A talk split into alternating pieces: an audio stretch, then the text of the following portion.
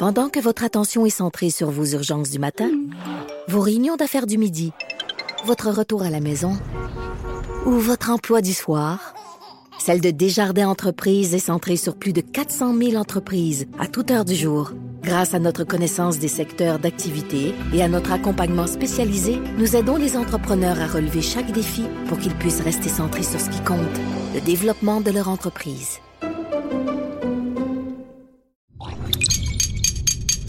Cube Radio.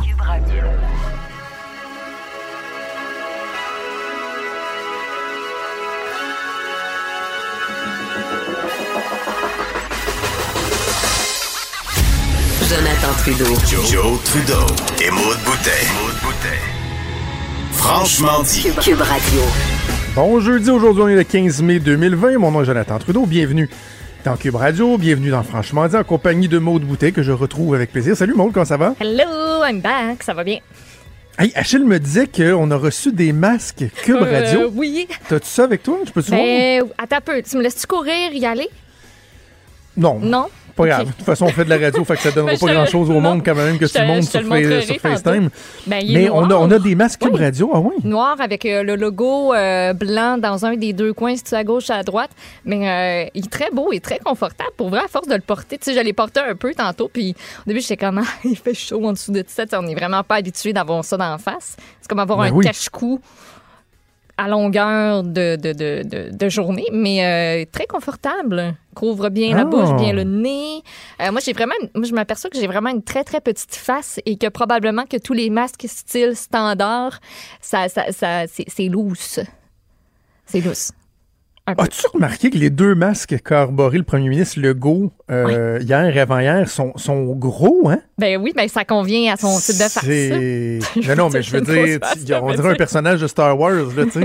Ça y va jusqu'en dessous des yeux, la, face au complet, Ah, alors que le docteur Arruda, tu y vois du coup. Tu sais, le docteur Ah Arruda, oui, tu ça, vois le petit coup en ça a le goût d'y péter sa face. Là. Les élastiques sont sur le bord de lâcher. J'ai trouvé que la ministre McCann, euh, je, je sais pas si elle avait le même masque hier, j'ai pas remarqué, mais en tout cas Ah, avant hier, plus, j'ai là, pas remarqué. lorsqu'ils sont apparus la première fois que leur masque, avec son masque euh, mauve Rose, flash, foncé, elle, noir, elle avait ouais. l'air d'une super-héros. Moi, je l'aurais vu faire une salade. Oh my God. Elle a l'air de la... Moi, j'ai toujours trouvé qu'elle ressemblait à euh, la madame dans... C'est-tu dans Les Invincibles? Tu sais, la, la petite scientifique, là, vraiment bright, là, qui garde les pas, enfants, là, puis qui Les crée les costumes. En tout cas, je trouve que les- je trouve qu'elle elle ressemble à ça. C'est-tu Les Invincibles? Non, c'est pas ça, sais, Je ils ont tous des, petits je costumes, c'est comme une super utilité. famille, là. Non? Je sais pas, je sais pas. Mais dis-moi, le, donc le masque, est-ce qu'il y a un gros logo de Cube Radio? C'est Non, non, c'est un petit logo. la- euh, c'est un petit logo subtil. C'est pas à la grandeur du masque, genre cube euh, marqué d'un bout à l'autre. C'est vraiment dans, dans un des coins euh, où on a le, le petit logo en blanc sur fond Moi, je trouve que ce qu'on aurait dû faire, là, je veux pas, Mm. euh, je veux pas être le mouton noir qui critique les décisions euh, des patrons, là, mais on aurait dû imprimer le bas du visage de Richard Martineau sur nos masques. Sur tous les masques, OK, ouais. Ça aurait été hot. On Ouais, se promène ouais, chacun avec une barbe puis une bouche, puis là, t'écris, mettons, pour les Christy filles, sur le bord. Christy. ouais, les, ben, les filles, Ouais. ça aurait peut-être pu, ça aurait peut-être pu être Sophie. Puis là, on aurait tous un peu de Richard et Sophie en nous, on se promènerait. Le, le seul problème, c'est que Richard pourrait peut-être pas le porter parce que il me disait hier, euh, euh, lorsqu'on faisait la transition de nos deux émissions, que l'avantage pour un Richard Martineau de porter le masque quand il va à l'épicerie, puis tout ça, c'est qu'il est sûr de pas se faire envoyer promener, tu sais. Fait qu'il faudrait Richard pas qu'on y imprime sur son masque sa face. Ouais, c'est ça. Il c'est- ouais. dire, non, non, c'est pas moi, c'est juste le masque. Pas Martineau, c'est juste le masque. Je ressemble bien gros, mais avec le masque, euh, encore plus. Ouais, ouais. Mais là, moi, j'ai eu la discussion avec, euh, avec ma douce hier, Mhm. là. Puis là, elle, elle me dit que quand je vais aller à l'épicerie cette semaine, là, je vais le vendredi normalement, le demain, Tu vas le mettre. je devrais porter le masque. Ouais.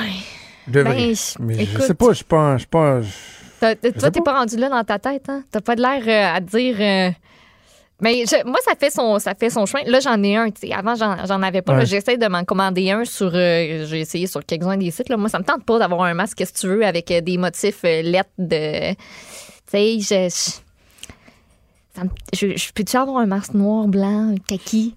Puis à chaque fois que je viens pour a- je, suis pas capable. Je me suis même mis des alertes sur mon téléphone pour quand il y a des, euh, des, des, des restocks là, en, en bon français, là, quand ils se réapprovisionnent, certains Oui. euh, détaillants québécois, certains créateurs de masques qui se sont, euh, ben, des gens qui se sont qui ont décidé d'aller vers le masque pour pouvoir euh, vendre quelque chose en ce temps-ci. Puis c'est, ça part là, de même, dans, dans le temps de le dire. Ouais. Puis Mais je pense que de plus en plus, ça va partir, ouais. Mais c'est peut-être juste une impression, c'est peut-être juste parce que je le remarque plus, mais j'ai, vraiment eu l'impression, tu sais, ce matin, on est vraiment dans un coin central, on est en face de Berry-UQAM. Il y a du monde normalement là, qui passe ici, puis il continue d'y en avoir, il y en a beaucoup moins qu'avant, mais j'ai comme l'impression que il y a beaucoup plus de gens avec un masque. Ça Vraiment. commence, là? Oui, vraiment. Tu sais, je faisais juste regarder ce matin, puis tu sais, c'est pas des, pas des statistiques scientifiques, là, mon affaire, mais comme vraiment une impression que les gens. Là, c'est comme le go a été donné, là, c'est un mauvais jeu de mots. Le go a donné le go. Ouais. Mais ça, va prendre des campagnes de publicité, de correct. sensibilisation pour dire comment le mettre, comment euh, l'enlever. Puis il va falloir le montrer à M. Legault. Ben, hier, il était correct. Là. Ça, ça a bien été, Oui. mais la première journée qu'il a enlevé son masque, toi, tout couroche. Ah ouais, le taponne en avant, en arrière, pas de C'est Parce que problème. s'ils veulent donner l'exemple, il faudrait qu'à la fin de la conférence de presse, ils remettent le masque aussi avant de quitter en passant. C'est que là, ça fait Ouais. vraiment juste, on arrive avec pour, mais quand ils partent, avant de se lever, Mm. on devrait voir un début de, OK, on remet le masque parce que là, on va se déplacer, Exact. on va croiser des gens. Euh, si on veut donner le- le- l'exemple, qu'on le donne ju- Mm-hmm. jusqu'au bout. Là, tu sais. Puis bref, c'est ça, la sensibilisation, expliquer aux gens que le masque en dessous du nez, c'est pas bon. Pas bon, ça, non. sert pas à grand chose. Faut qu'il couvre euh, le visage. Eh, je vais revenir justement sur le, la conférence de presse d'hier, OK? Mm-hmm. De façon générale, puis euh, bon, il reste encore deux journées à la semaine. On, on fera des bilans de la semaine euh, en temps et lieu, mais je dénote. Et ben, je, je suis pas un prophète là aussi, je, je parle à des gens en, en coulisses autour du premier ministre que il y a comme eu un changement de stratégie une volonté de reprendre le contrôle de l'agenda, d'être un peu moins sur la défensive, d'être plus proactif. C'est quand tu vois, par exemple, François Legault dire hier, je suis pas content là, du nombre de dépistages. là. Je m'attends à plus de résultats. Puis ça, ça s'inscrit dans cette volonté-là de reprendre le contrôle, d'être plus proactif. Et je trouve que c'est une bonne idée. Puis je trouve que cette semaine, euh, c'est probablement la meilleure semaine des trois, quatre dernières semaines au niveau politique, au niveau de la communication. Je vous parle pas des résultats bruts du nombre de décès, du nombre d'hospitalisations, etc., mais vraiment au niveau de la communication, je trouve que le gouvernement est plus en contrôle. Par contre, ça veut pas dire qu'ils peuvent pas en échapper. Et je trouve ça absolument déplorable ce qui s'est passé hier à la conférence de presse du premier ministre lors de la période de questions réservée aux médias anglophones alors que le premier ministre du Québec s'en est pris non seulement à un média en particulier, mais carrément à un journaliste. Au journaliste euh, Aaron Durfell de, de Gazette, qui est le spécialiste des questions de santé, il faut au-dessus d'une vingtaine d'années qu'il écrit là-dessus. Pour, au Québec francophone, on le connaissait pas jusqu'à ce que ce soit lui qui fasse exploser au grand jour le, le scandale euh, du CHSLD Aaron. Et euh, M. Durfell est, est critique de certains aspects du- de la gestion de crise du gouvernement comme plusieurs personnes le font. Puis c'est pas évident de critiquer le gouvernement, parce qu'on mange, euh, on mange euh, ben de la boîte. Ça, d'ailleurs, on va peut-être y revenir dans, un instant. Mais euh, donc, Aaron Durfield se montre critique. Et là, hier, il y a un sondage qui démontre que la communauté anglophone est davantage anxieuse que les Franco à Montréal par rapport à la COVID-19. Il y a un journaliste, même pas journaliste de la Gazette, euh, je pense que c'était CTV ou CBC, qui pose une question au premier ministre qui dit il y a un sondage qui démontre tel tel fait. Comment vous expliquez donc que les Anglos soient plus préoccupés, tu sais? François Legault commence par dire ben tu sais je- j'essaie moi de tenir le même message en anglais qu'en français même si bon on comprend que c'est une petite partie de ses allocutions qu'il fait euh, en anglais versus ce qu'il dit en français là. Même j'ai déjà vu des fois des Anglos dire il pourrait-tu offrir les sympathies aussi en anglais OK. tu sais, il y, a- il y a du monde Ouais. qui meurt aussi en anglais, là, tu sais. euh, euh, c'est un détail, mais il reste que au niveau de la sensibilité, il y a une question là, qui, qui, qui est pas euh, inintéressante, mais euh, là n'est pas mon propos. Bref. Et là, le premier se dit, dans le fond, il a blâmé la Gazette, de Gazette, et il a blâmé Aaron Durfell. Il dit, moi, je lis euh, chaque jour là, un journaliste qui écrit sur la crise, là. Je suis pas toujours d'accord avec lui, puis je pense que De Gazette a une responsabilité par rapport au fait que les gens sont plus inquiets, comme si le fait que Aaron Durfell était critique, ça rendait les gens plus anxieux dans la communauté anglophone. Je m'excuse, mais je trouve ça au mieux irresponsable, à la limite un peu dangereux. Pas dangereux en termes de d'intégrité physique ou quoi que ce soit, mais dangereux en termes de, de démocratie, de respect du travail des journalistes. Et là, euh, il y a des, des collègues dans les médias qui ont soulevé ça, entre autres, sur les médias sociaux hier. Puis je vais, je, je, je me gênerai pas pour nommer mon, euh, mon collègue Bernard Drinville euh, à Cogeco, qui a dit euh, sur Twitter, c'est ordinaire, hein? Et là, il s'est fait attaquer non seulement par des, des gens de la toute-sphère, mais par des employés du premier ministre, là, bien en vue, du cabinet du premier ministre, là, aux communications qui ont dit c'est quoi, on n'a pas le droit de critiquer le travail des journalistes? Vous autres, vous avez le droit de nous critiquer, mais nous autres, on n'a pas le droit de vous critiquer? Non, non, non, un instant, là. Et là, évidemment, évidemment qu'un propos comme celui-là est très, très, très populaire parce que les médias de masse ont pas la cote, puis bon, c'est correct, puis le gouvernement Legault qui bénéficie d'une popularité hors du commun. Mais il y a une limite entre un travail journalistique qui euh, pose des questions, qui soulève des interrogations, des incohérences, qui exige euh, des comptes, puis je pense au nom de la population, c'est pas pour notre gloriole ou pour le fun. Il y a une limite entre ça et euh, dire bon ben les journalistes sont pas parfaits, assurément là. Euh, autant la compétition que nous, on n'est pas parfait. Des fois, on l'échappe. Des fois, il y a des questions qui sont pas pertinentes. Des fois, il y a des analyses qui, qui ouais, ils peuvent irriter les gens. C'est une chose, ça, de le dire. Mais d'avoir un premier ministre qui est sur une tribune, la tribune la plus en vue, là, et qui pourrait expliquer un sentiment généralisé dans une portion de la communauté, euh, de la société, la communauté anglophone, disent c'est de sa faute à lui. Je- premièrement, je- comment, il peut, comment il peut prouver ça? Là?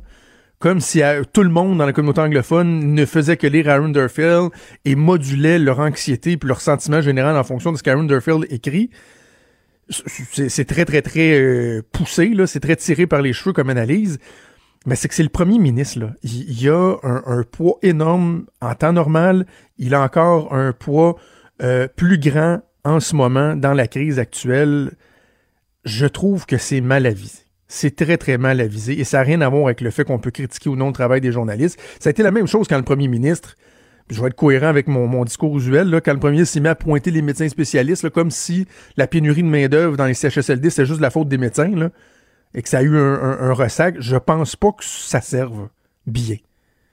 Et, j'ai envie de dire, puis je me suis pas gêné pour le réécrire en privé hier, à la gang du premier ministre, entre autres, au gouvernement, euh, c'est bien la reprise de contrôle que vous voulez faire du ménage, du, message.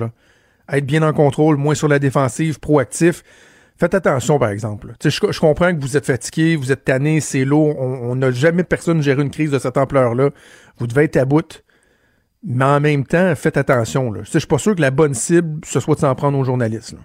C'est peut-être populaire, mais au long cours, je pense pas que ce soit utile. Je pense pas que ce soit de faire revue utile qu'un premier ministre s'en prenne à un journaliste euh, de façon précise comme ça. Bien dit. Tu es d'accord? D'accord. non, mais je t'écoutais, je te laissais aller. Mais c'est exactement ça. Écoute, euh, c'était pas le moment le plus glorieux, je trouve. Voilà. Puis Frédéric soulève aussi, euh, qui vient de m'envoyer, euh, un rappel d'hier, lorsque Legault qui a dit à un journaliste qui aimerait bien ça le voir trouver des masques pour tout le monde aussi, puis le journaliste de répondre, ben c'est pas ma job. Tu sais, le genre de, tu le genre de d'échange un peu tannant. Absolument. là. Et, et pour ceux qui suivent ça, parce qu'il y a ça aussi là, dans la dynamique entre le, le pouvoir politique et, et la presse parlementaire notamment, il y a bien des gens qui, qui s'habituent à ça ou qui apprennent à connaître cette dynamique-là, d'en prendre connaissance depuis le début de la crise, alors que ben, pour un analyste politique comme moi, puis j'ai travaillé comme attaché de presse, je suis dans les médias euh, sur la colline parlementaire, cette dynamique-là, on, est habitué de la voir et je suis obligé de te dire que c'est pas la première fois que le, premier ministre a des propos très personnels envers Louis Lacroix de Cogeco. Il y en a qui vont dire genre, ah oui, mais ces questions sont dures. Ben oui, mais Louis Lacroix, c'est un journaliste, il fait son travail, puis de se faire dire, là, euh, toi, es-tu capable d'en trouver des masques? Puis je me souviens, il y avait eu à un moment donné un caucus, je, je pense que c'était à Rivière-du-Loup, un caucus euh, avant une rentrée parlementaire, puis. Louis Lacroix avait posé des questions par rapport, je- écoute, je me souviens plus, mais c'était par rapport à un phénomène euh, économique. C'était pas la récession, mais un principe comme ça. Puis euh, François Legault a challengé Louis Lacroix en disant, toi, es-tu capable de me l'expliquer? Tu Tu sais, sais, et Louis Lacroix avait répondu, par, et, et les journalistes étaient comme genre, c'est quoi cette idée-là là, de, de dire à un parce journaliste, la toi, t'es-tu capable de... toi. Tu sais, je- ça, j'aime pas ça. J'aime pas ça. Mais bref, je comprends que c'est pas nécessairement euh, les journalistes qui ont euh, la cote en ce moment. Parler d'Aaron Durfield de The Gazette, ma compréhension, c'est qu'il va être avec Sophie Durocher. Ouais. Euh, cet Midi. après-midi, elle avait eu l'occasion de lui parler dans la foulée là, du scandale de la résidence Aaron, donc il pourra euh, réagir à ces propos-là, à cette attaque-là du premier ministre du Québec à son endroit. Bougez pas, on fait une première pause, on revient dans quelques instants. Pendant que votre attention est centrée sur vos urgences du matin, vos réunions d'affaires du midi, votre retour à la maison ou votre emploi du soir, celle de Desjardins Entreprises est centrée sur plus de 400 000 entreprises à toute heure du jour. Grâce à notre connaissance des secteurs d'activité et à notre accompagnement spécialisé, nous aidons les entrepreneurs à relever chaque défi pour qu'ils puissent rester centrés sur ce qui compte, le développement de leur entreprise.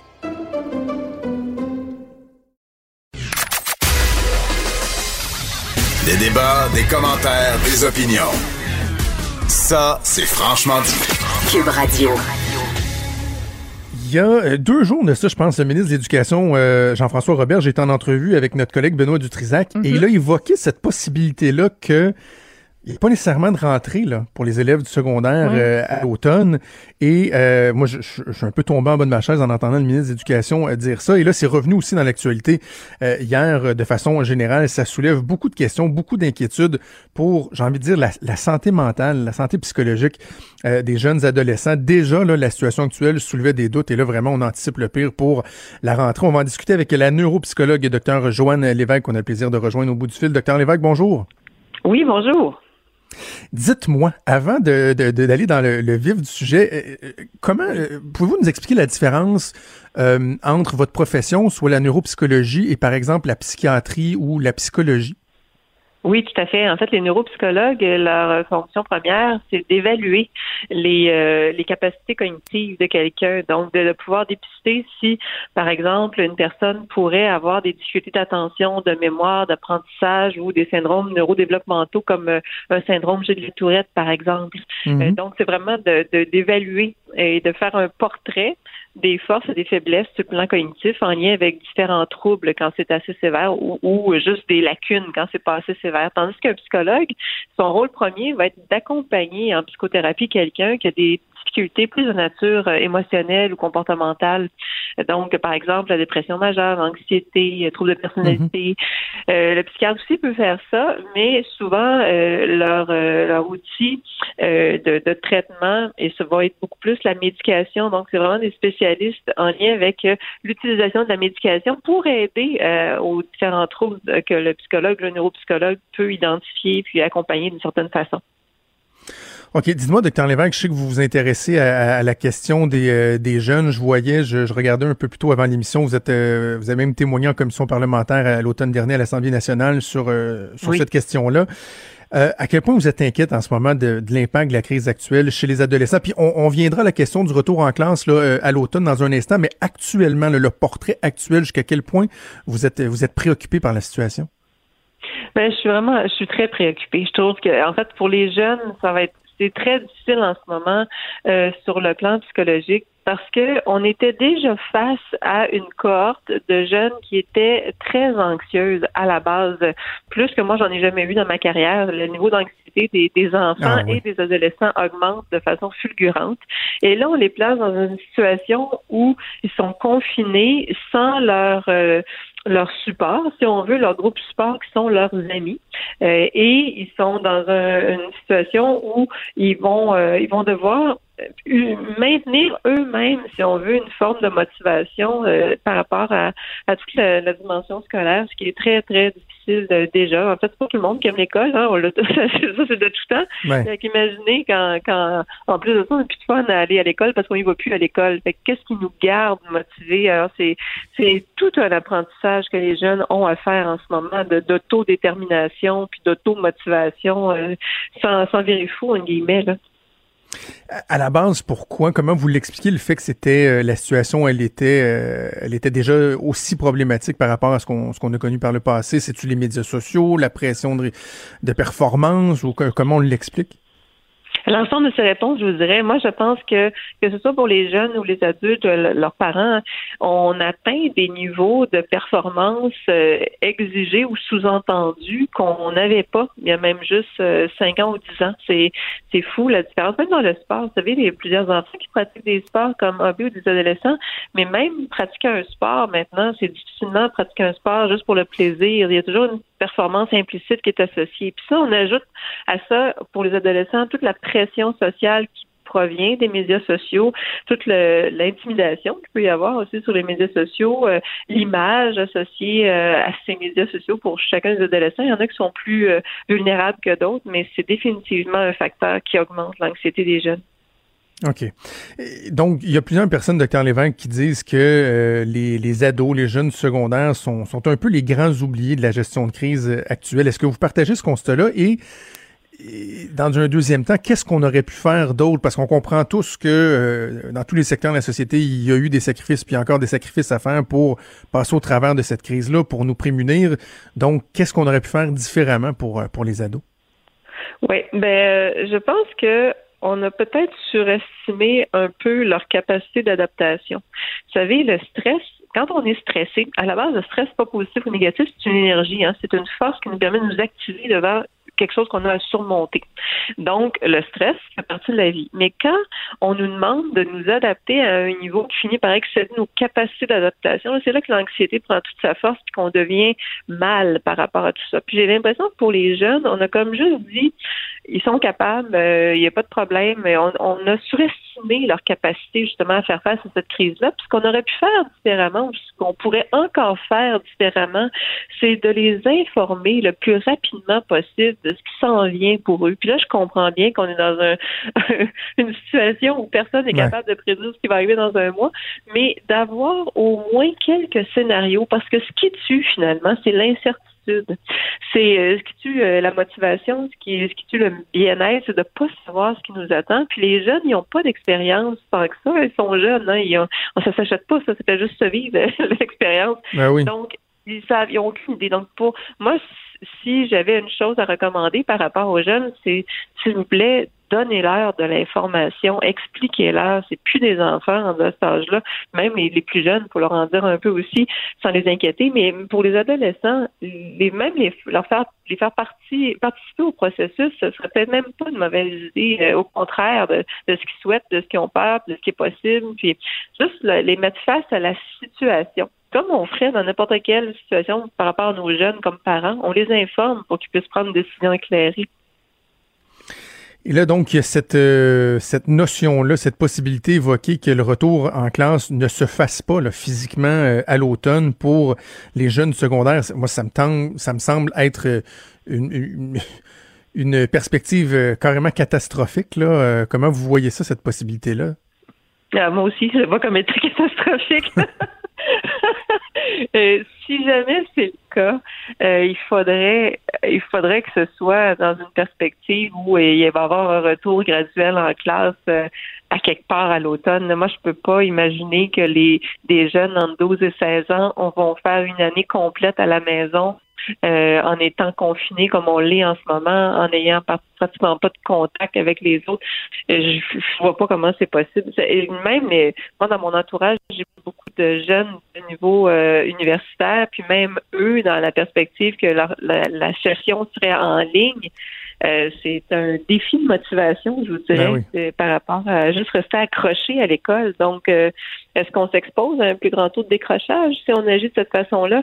Il me semble qu'il devrait y avoir des, une solution intermédiaire, là, sans, un peu comme on a fait pour le primaire en ce moment. Il me semble qu'on devrait regarder plutôt de ce côté-là quels sont les impacts d'un décrochage, et là je parle pas de décrochage scolaire, mais d'un décrochage dans le dans le sens de désintérêt, de, de perdre l'envie, la motivation, lorsqu'on on est dans ces âges-là, là, 12, 13, 14, 15, 16 ans, si les jeunes décrochent, là, parce que justement ils sont trop loin de l'école, euh, certains vont parler du fait qu'il y en a qui ont commencé à travailler, puis là c'est attrayant, ils font 20, euh, 30 heures par semaine, ils ont des sous, ils vont perdre la motivation jusqu'à quel point il y a quelque chose d'irréversible à cet âge-là lorsqu'on décroche?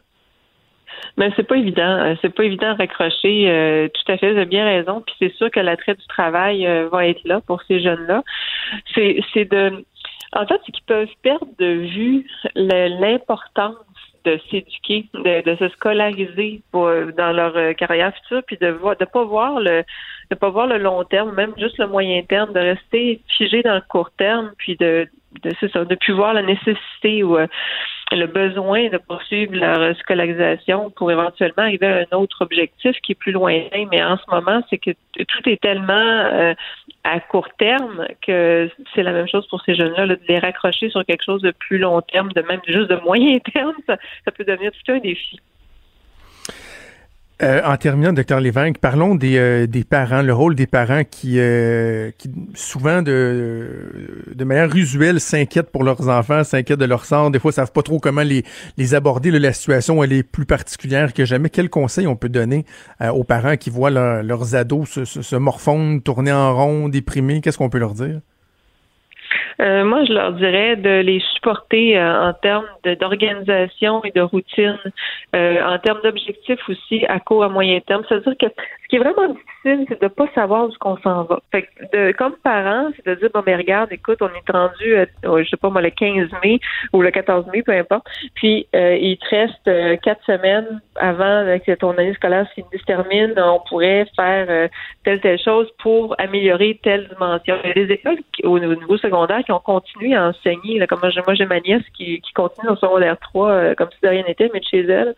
Mais donc, c'est de juste les garder. Si eux pas la vision, le parent doit garder la vision pour son jeune de écoute, en ce moment, c'est difficile, mais on va passer à travers, puis il y a quelque chose après qui t'attend. Puis en vue de la préparation de ce quelque chose-là, ben aujourd'hui, tu as quelque chose à faire, puis demain aussi, tu as quelque chose à faire. Et de pas oublier aussi, par, indépendamment de, de ce qui est scolaire, de garder le plus possible un un climat familial, euh, je dirais heureux, si c'est possible, dans mhm. une certaine joie, une certaine émotion positive, parce que, comme je disais au tout début de notre entrevue, les jeunes sont tellement stressés, tellement inquiets.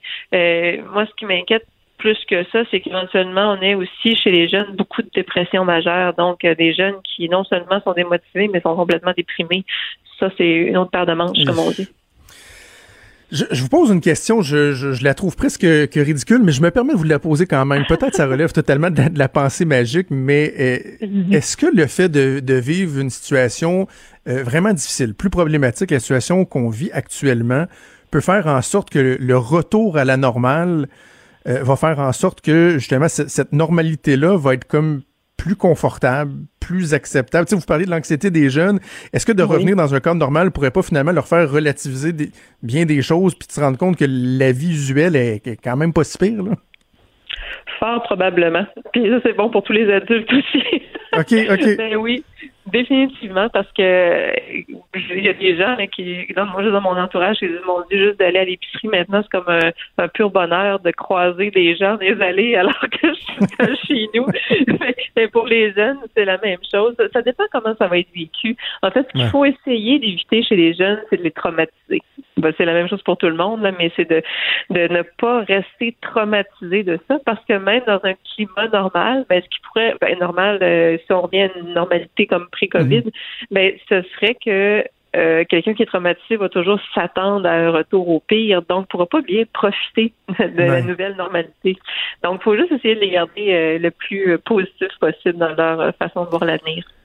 Oui, ben en tout cas, il est dans les éléments positifs, là, moi je regarde, puis on peut pas généraliser, là, mais j'ai deux jeunes enfants qui sont au, euh, au préscolaire, à la maternelle en troisième année, puis on, on, anticipait le retour en classe cette semaine, justement, parce que il y a des nouvelles normes, tout a changé, puis on se rend compte que finalement, ça se passe bien. Lorsqu'il y a des, des, des, bons enseignants, lorsque c'est bien fait, lorsque les parents aussi jouent leur rôle de les préparer, euh, il y a moyen que l'adaptation se fasse correctement.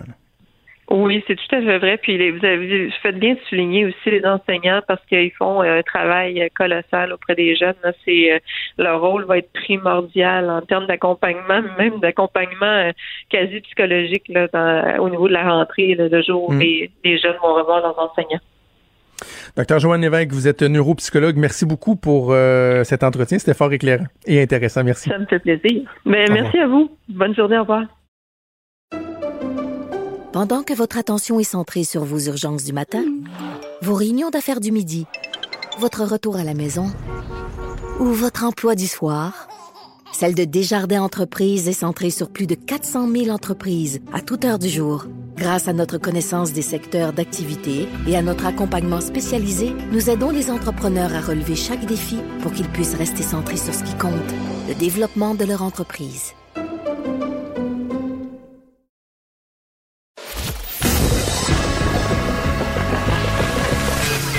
Franchement dit.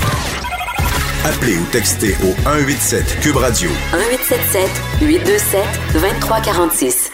Il y a un texte publié dans euh, la section opinion du Devoir qui euh, qui m'a fait réagir, qui m'a fait réfléchir parce que on parle des nouvelles façons de, de, travailler, notamment dans le milieu de la médecine, la télémédecine et tout ça. Mm-hmm. On se, parle, on se pose aussi des questions sur les impacts, les dommages euh, collatéraux de la situation actuelle au niveau des chirurgies électives et tout ça. Et dans ce texte-là, dans lequel une docteure parlait de sa nouvelle réalité là, de, de médecin qui fait euh, des consultations euh, en oncologie à distance, que ça soulève toutes sortes de questions, toutes sortes d'interrogations. On a l'occasion d'en discuter avec elle. Elle est hémato-oncologue au CIUS de l'Anodière, docteur Marianne Archambault-Greny. Docteur Archambault-Greny, bonjour. Bonjour. Euh, dites-moi, on a beaucoup parlé euh, du fait que la situation actuelle faisait en sorte que, par exemple, des gens qui avaient des, soucis de santé, qui avaient des problèmes de santé, hésitaient à aller consulter. On a vu entre autres la ministre de la Santé dire, ben, euh, hésitez pas, attendez pas trop, vous devez aller à l'hôpital pour pas que les situations s'aggravent. Mais à la lecture de votre texte, on, comprend que c'est aussi vrai pour des gens qui ont des, des prédispositions, qui ont des situations qui sont particulières. Par exemple, des gens qui sont immunosupprimés, qui devraient se rendre à l'hôpital pour avoir des traitements, par exemple, mais qui ont ce dilemme-là, à savoir est-ce que je vais aggraver ma situation en allant, par exemple, choper la COVID-19 à l'hôpital? C'est une réalité, là. Oui, c'est une réalité. Et puis nos patients le vivent. Puis même nous, on n'a pas les réponses pour nos patients. C'est-à-dire qu'on sait que c'est les patients les plus à risque de décéder d'une infection à la COVID s'ils l'attrapent. Mais en même temps, leur maladie de base est une maladie mortelle qui peut les emporter aussi rapidement. Alors, on est pris entre deux feux, entre le fait de vouloir les protéger d'un milieu possiblement à risque de contracter l'infection, mais aussi le fait de voir leur maladie évoluer sans qu'on puisse euh, les atteindre. Puis là, il faut choisir. Est-ce qu'on choisit le cancer? Est-ce qu'on choisit le traitement de chimiothérapie qui va les immunosupprimer? Ou est-ce qu'on choisit d'essayer de, les protéger? Puis on est vraiment dans l'inconnu face à, quantifier les risques. Et là, j'imagine vos, vos patients, ils, se tournent vers vous, là. Ils vous demandent ben, qu'est-ce que je fais? Puis là, vous, vous avez ce dilemme-là parce qu'il n'y a, pas, a pas de manuel écrit sur euh, quoi faire dans une situation comme celle-là. là non, tout est nouveau, tout est inconnu, tout c'est l'incertitude, euh, l'impuissance. Euh, on en apprend chaque jour. Hein. On devient euh, nous-mêmes un peu spécialistes en microbio 101 ben un peu plus chaque jour. Là, on a nos bases bien sûr, mais la, la, COVID c'est tout nouveau là et le degré d'infectivité puis les, les, dangerosités à long terme, à moyen terme, c'est tout en train de se, de se former cette nouvelle science là à chaque jour. Alors nous, on n'a pas les réponses pour nos patients, puis on peut pas ben choisir pour nos patients. Puis on leur remet cette responsabilité-là de décider. Euh, c'est extrêmement lourd pour eux et euh, il y a mm. beaucoup de craintes. Il y a beaucoup de, de, notre clientèle ou, bon, je dirais notre patientèle, là, qui sont très âgés puis euh, qui, ont, qui ont des craintes justifiées. Là. Ils font déjà partie de la population à risque de par leur âge, mais en plus, leur condition d'immunodéprimés ou immunosupprimés et leur cancer fait en sorte qu'ils sont encore plus à risque. Ouais. Euh, docteur Archambault-Grenier, votre texte publié dans le Devoir est vraiment intéressant parce que vous le faites sous, sous forme d'une espèce de retranscription de, euh, de votre nouvelle réalité, des contacts que vous avez euh, avec vos patients. Et on se rend compte que la télémédecine, bon, c'est bien, il y a des avantages. Plusieurs disent, ben, va falloir qu'on retire quelque chose de ça, qu'on vienne l'intégrer de façon permanente dans nos pratiques, mais ça a quand même ses limites, là.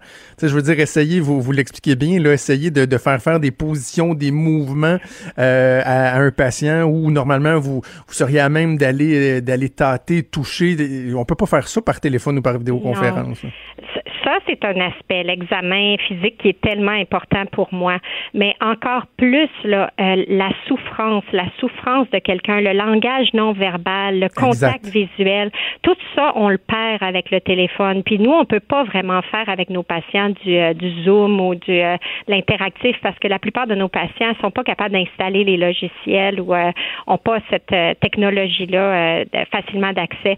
Puis on perd toute cette richesse-là du contact non verbal du, visuel, euh, même du toucher. Moi, j'ai l'habitude d'écouter, j'annonce des, des, diagnostics, des pronostics horribles. J'ai l'habitude de, de, mettre une main sur, sur l'épaule de mon patient, de, de, ben faire une accolade ou quoi, de, de soutenir mon patient physiquement.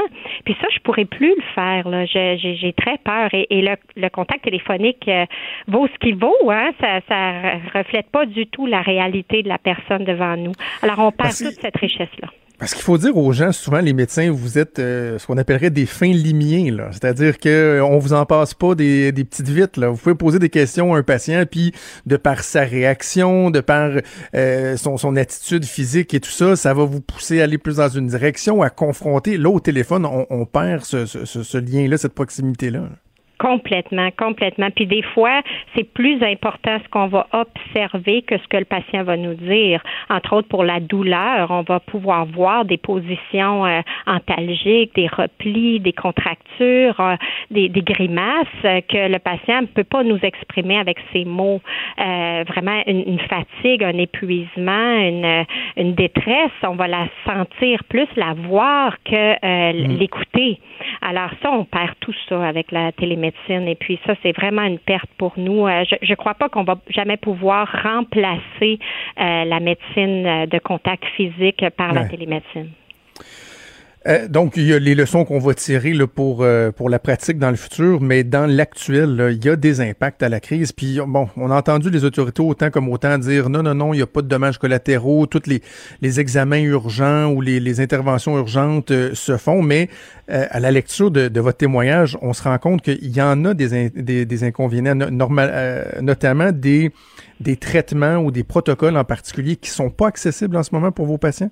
Oui, tous les protocoles de recherche en centre euh, tertiaire, en centre universitaire, ont été mis sur la glace à partir du 13 mars. Alors, on peut plus référer nos patients en protocole de recherche. Ça, c'est vraiment une grosse, grosse perte parce que c'est l'espoir, hein, les protocoles de recherche et les, la nouvelle technologie, les nouveaux médicaments, les nouvelles molécules. Et ça, c'est fermé, là, et on ne sait pas quand est-ce que ça va pouvoir réouvrir. Euh, L'autre plan, c'est l'aide médicale à mourir, où est-ce que euh, il y a beaucoup de demandes d'aide médicale à mourir, entre autres dans notre région, on en a une dizaine par semaine. Et euh, les médicaments utilisés pour l'aide médicale à mourir sont les mêmes médicaments qu'on utilise pour euh, l'intubation euh, de nos patients COVID. Alors, le manque de ressources, d'accès à ces ressources-là pour offrir le soin ultime qui est l'aide médicale à mourir va, créer une crise dont on ne parle pas. Hmm. Mais là, la pénurie de certains médicaments, on, parle aussi là, du fait que certaines personnes ne peuvent pas euh, subir des, des chirurgies euh, électives, bon, euh, retirer des, euh, des masses qu'on voulait investiguer, mais finalement, ça, ça va s'empirer. Est-ce qu'on doit comprendre, docteur Archambault-Grenier, que assurément, là, des victimes collatérales de la COVID, il va y en avoir, là? Euh, je pense qu'il y en a déjà et on va on va probablement euh, les quantifier en, centaines et en milliers. Là. Nous, on, on, en ressent déjà le poids et euh, ça va aller en s'accumulant hein, parce que tout le, délai de diagnostic et de prise en charge va avoir des répercussions sur des mois et des années encore. Donc les, les victimes collatérales sont là. Puis là, bon, ça c'est dans le milieu de la santé, mais moi je suis pas qualifiée pour vous parler du milieu social, mais tout le milieu social, nos enfants la, violence conjugale, l'isolement, tout ça. C'est donc les, les victimes collatérales du COVID sont beaucoup plus nombreuses et parfois aussi graves et aussi morbides que celles de la COVID. J'avais un échange avec euh, une personne euh, du milieu de, la santé euh, hier, puis on, on, on, se posait la question parce qu'il y en a qui, bon, oui, ils, peuvent avoir un, un dépistage qui, qui va se faire. Il y a des rendez-vous, mais ils pourront pas, par exemple, s'il y a besoin d'avoir une chirurgie, ils peuvent avoir la, la chirurgie. Et là, on se disait, qu'est-ce qu'est-ce qui est pire, d'attendre avant de faire un dépistage en sachant que de toute façon, on pourra pas se faire traiter ou opérer, ou de faire le dépistage, de savoir qu'il y a, par exemple, une masse, une tumeur à retirer, mais de ne pas pouvoir intervenir? Ben c'est une bonne question. je, je, je n'ai pas la réponse. Je pense que juste euh, de vivre avec euh, l'idée qu'on est porteur d'une tumeur et de pas pouvoir la retirer, euh, chaque seconde pèse une tonne. Alors l'attente d'être opéré quand on a un cancer et de savoir qu'il pourrait être en train de se propager, c'est d'après moi ce qu'il y a de pire. maintenant, les demandes des, des réseaux, des, des milieux de santé à avoir la preuve que le patient est plus propre que propre et qu'il n'y a pas le COVID dans les derniers 24 heures, euh, ça crée encore une fois un frein à l'accès à ces milieux-là. Euh, juste pour envoyer nos patients en TEP scan, il faut euh, deux tests de COVID négatifs dans les derniers 24 heures. Ça demande beaucoup de ressources. Là, hmm. Et donc, ça devient des freins supplémentaires à un système qui était déjà pas euh, super huilé. Là, hein. On avait déjà des, des problèmes Ben oui. avant la COVID. Là. Alors, euh, ça, ça ajoute euh, à la détresse des soignants puis à la détresse des patients surtout. Docteur Marianne Archambault-Grenier, vous êtes hémato-oncologue au CIUS de Lanaudière. J'invite les gens à aller lire votre, votre texte, Une médecine de circonstances, publié dans euh, la section opinion du Devoir. Merci beaucoup de votre témoignage. Bonne chance pour la suite. Merci à vous. Merci, au revoir. Pendant que votre attention est centrée sur vos urgences du matin, vos réunions d'affaires du midi, votre retour à la maison ou votre emploi du soir, celle de Desjardins Entreprises est centrée sur plus de 400 000 entreprises à toute heure du jour. Grâce à notre connaissance des secteurs d'activité et à notre accompagnement spécialisé, nous aidons les entrepreneurs à relever chaque défi pour qu'ils puissent rester centrés sur ce qui compte, le développement de leur entreprise. Franchement dit. Jonathan Trudeau. Et Maude Boutet. Appelez ou textez au 187 Cube Radio 1877 827 2346. Cube Radio. Cube Radio. C'est une annonce qui était espérée, attendue par euh, des milliers, des dizaines de milliers, voire des centaines de milliers de Québécois. Euh, cette annonce-là du gouvernement du Québec euh, qui va venir autoriser la reprise de certaines activités sportives sur euh, le territoire québécois. On parle d'une vingtaine de sports, d'une dizaine d'activités de loisirs où la distanciation euh, est possible et qui répondent là, à certains critères donc qui ont été établis par euh, le gouvernement euh, en collaboration avec euh, la santé publique. On va en discuter avec euh, la ministre déléguée au sport et aux loisirs, euh, Isabelle Charret. On rejoint au bout du fil. Madame la ministre, bonjour. Bonjour. J'imagine que, euh, en plus par vo- votre, vo- votre expérience, votre passé, votre formation, c'est quelque chose qui devait euh, vous préoccuper particulièrement, hein, cette notion-là où que les gens n'étaient pas en mesure de pratiquer des sports, de serrer l'esprit, parce que euh, vous êtes mieux placé que quiconque pour savoir à quel point le sport, la santé physique, mentale, c'est c'est essentiel. là.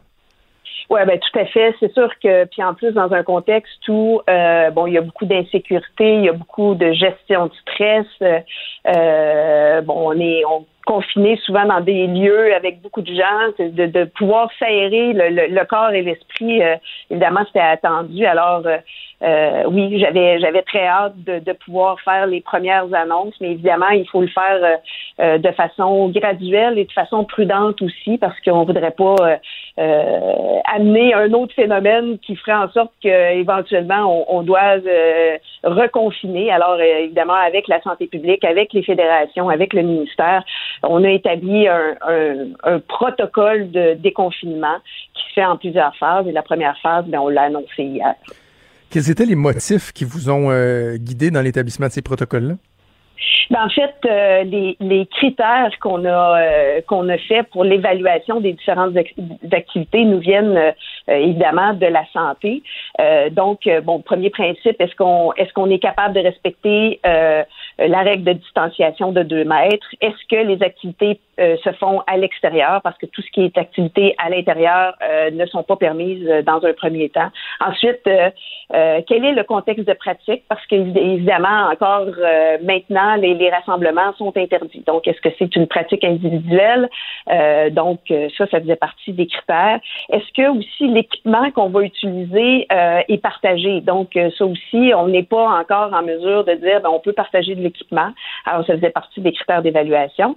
Euh, puis, est-ce qu'il y a des, euh, est-ce que ça occasionne des déplacements? Parce qu'encore une fois, les déplacements ne sont pas encore permis entre les régions. Alors, ça, c'était les cinq critères sur lesquels on se basait pour pouvoir analyser les différentes activités. Bon, on entend beaucoup des les gens dire que, par, par exemple, pour ce qui est de la, de la pêche et du camping, là, euh, ils ont hâte, par exemple, de pouvoir effectuer des séjours, de pouvoir euh, louer euh, des chalets ou de, de, de faire du camping. Est-ce que ça, il y a, y a de l'espoir? Parce que vous dites, bon, il va y avoir différentes phases, mais est-ce que ça va dans un horizon prévisible ou ça se pourrait qu'on on voit pas ça lors de la prochaine période estivale? Oui, ben effectivement, ça fait partie des différents travaux. Euh, bon, ce qui est à, un petit peu de la même façon qu'on le fait en sport et loisirs, euh, que ce soit euh, mon collègue M. Dufour ou ma collègue Mme Prou, euh, euh, ils sont à avoir des protocoles puis des façons justement d'aménager les installations pour pouvoir pour pouvoir offrir ces activités-là, pour pouvoir ouvrir les hébergements et tout ça. Là, la pêche présentement dans un contexte de, de, de pêche journalière est permise, mais évidemment, c'est ce sont tous des travaux qui sont qui sont menés euh, conjointement avec la santé publique et dès qu'on a euh, l'autorisation, ben, on peut ouvrir ces différents euh, ces différentes activités là. Qu'est-ce qui va vous guider dans, dans la suite des choses pour savoir si on pense à la prochaine étape? Est-ce que c'est le portrait global euh, de la situation euh, en région, à Montréal? Est-ce que c'est de voir si le fait de réouvrir ces, ces activités-là, euh, s'il va y avoir des dommages, puis bon, on veut, on veut évaluer quels seront les impacts. Ce sera quoi les déterminants pour savoir si on passe à la prochaine étape?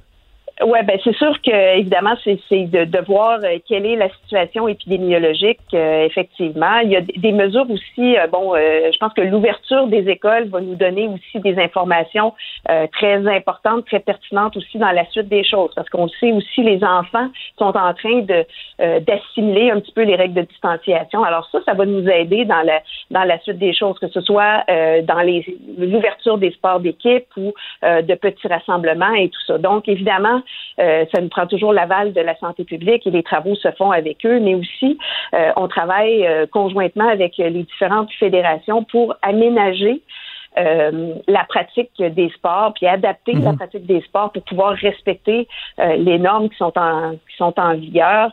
Bien sûr, là, puis je pense que tout le monde doit être conscient que la pratique du sport cette année ne se fera pas comme elle se faisait par les années passées. Il va y avoir des adaptations qui vont euh, devoir être euh, être faites parce que évidemment il y aura encore là, dans les prochaines semaines euh, des mesures que ce soit de distanciation ou de grands rassemblements ou qu'il n'y ait mm. pas de public et tout ça, mais quand même là il y a, il y a, il y a une, des phases graduelles qui vont faire en sorte qu'on va pouvoir ouvrir de façon plus large euh, les, différentes activités qu'on peut faire. Est-ce que vous excluez, Mme Charret, la, possibilité de faire un peu comme ben, on, le fait en ce moment au niveau économique puis au niveau de la réouverture des écoles, de moduler selon la réalité des, régions? Là? Par exemple, je donne un exemple concret, le, baseball amateur ou le soccer amateur pour les, les plus jeunes.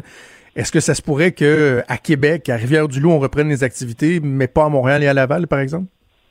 Ben, c'est sûr que plein de scénarios sont sont sont élaborés justement pour voir comment euh, comment on peut euh, adapter l'offre. Dans présentement, on n'est pas euh, dans le dans moduler euh, euh, aussi précisément que par une région, par exemple, parce qu'en en fait, là, il y, a, comme deux grandes réalités, hein, ce qui se passe à Montréal, puis ce qui se passe, ben, le, Grand Montréal, puis ce qui se passe dans le reste du Québec.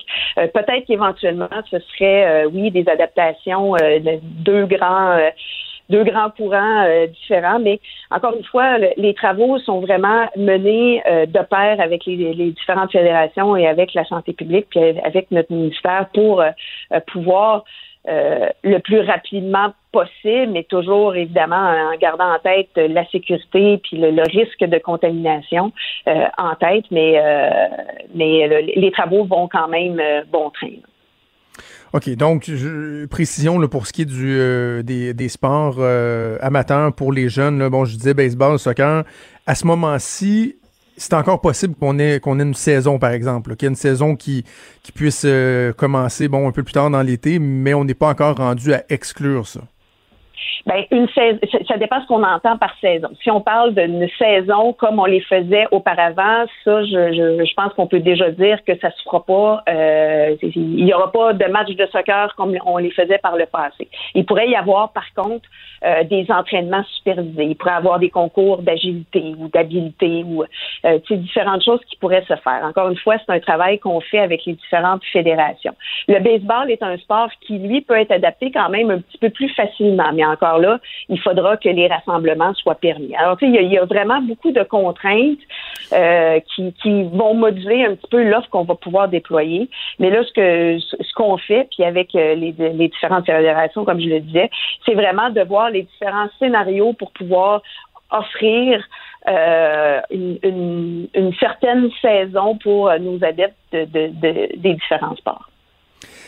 Pour les sports extérieurs, on s'entend, il va falloir que, les ingrédients soient, réunis pour qu'on puisse euh, ouvrir un peu la valve, mais Vous devez déjà avoir en tête aussi la reprise des activités intérieures. Évidemment, il y a, le hockey, notre sport national, qui, qui, nous vient en tête. On a vu déjà circuler certains scénarios euh, qui sont sur les tables à dessin euh, à Hockey Québec, euh, d'avoir un nombre de réduit de joueurs sur la glace, d'éviter les contacts, etc. la prochaine saison de hockey, est-ce qu'on doit d'ores et déjà s'attendre à ce que là aussi, ça se fasse pas comme on était habitué de, de le voir, de le vivre? Avec les, oui, avec les indications qu'on a présentement, euh, puis, c'est difficile de se projeter dans le temps parce qu'on sait que ça évolue, la situation évolue euh, quand même constamment. Donc, avec les, les mesures qu'on a présentement, oui, à, à l'automne, euh, on, on verra pas le hockey comme comme on le connaît, euh, mais ça, ça exclut pas. Puis comme je le disais tantôt, ça exclut pas certaines adaptations, ça exclut pas euh, certaines mesures qui pourront être mises en place pour pouvoir euh, pour pouvoir avoir une certaine forme de, pratique de ce sport-là. Puis encore une fois, ben, tu sais, on, fait le travail avec la santé publique, avec nos experts du ministère, puis les experts des sports, parce que les fédérations sont mhm. euh, sont, vraiment impliquées dans, tout ce processus-là. Euh, puis encore une fois, puis dans, dans, dans, toutes les phases de, de déconfinement, bon, c'est sûr que tout ce qui se passe à l'intérieur, ben ça va arriver dans un troisième, quatrième temps, parce que là, présentement, euh, on y va vraiment avec euh, les activités qui peuvent se pratiquer à l'extérieur.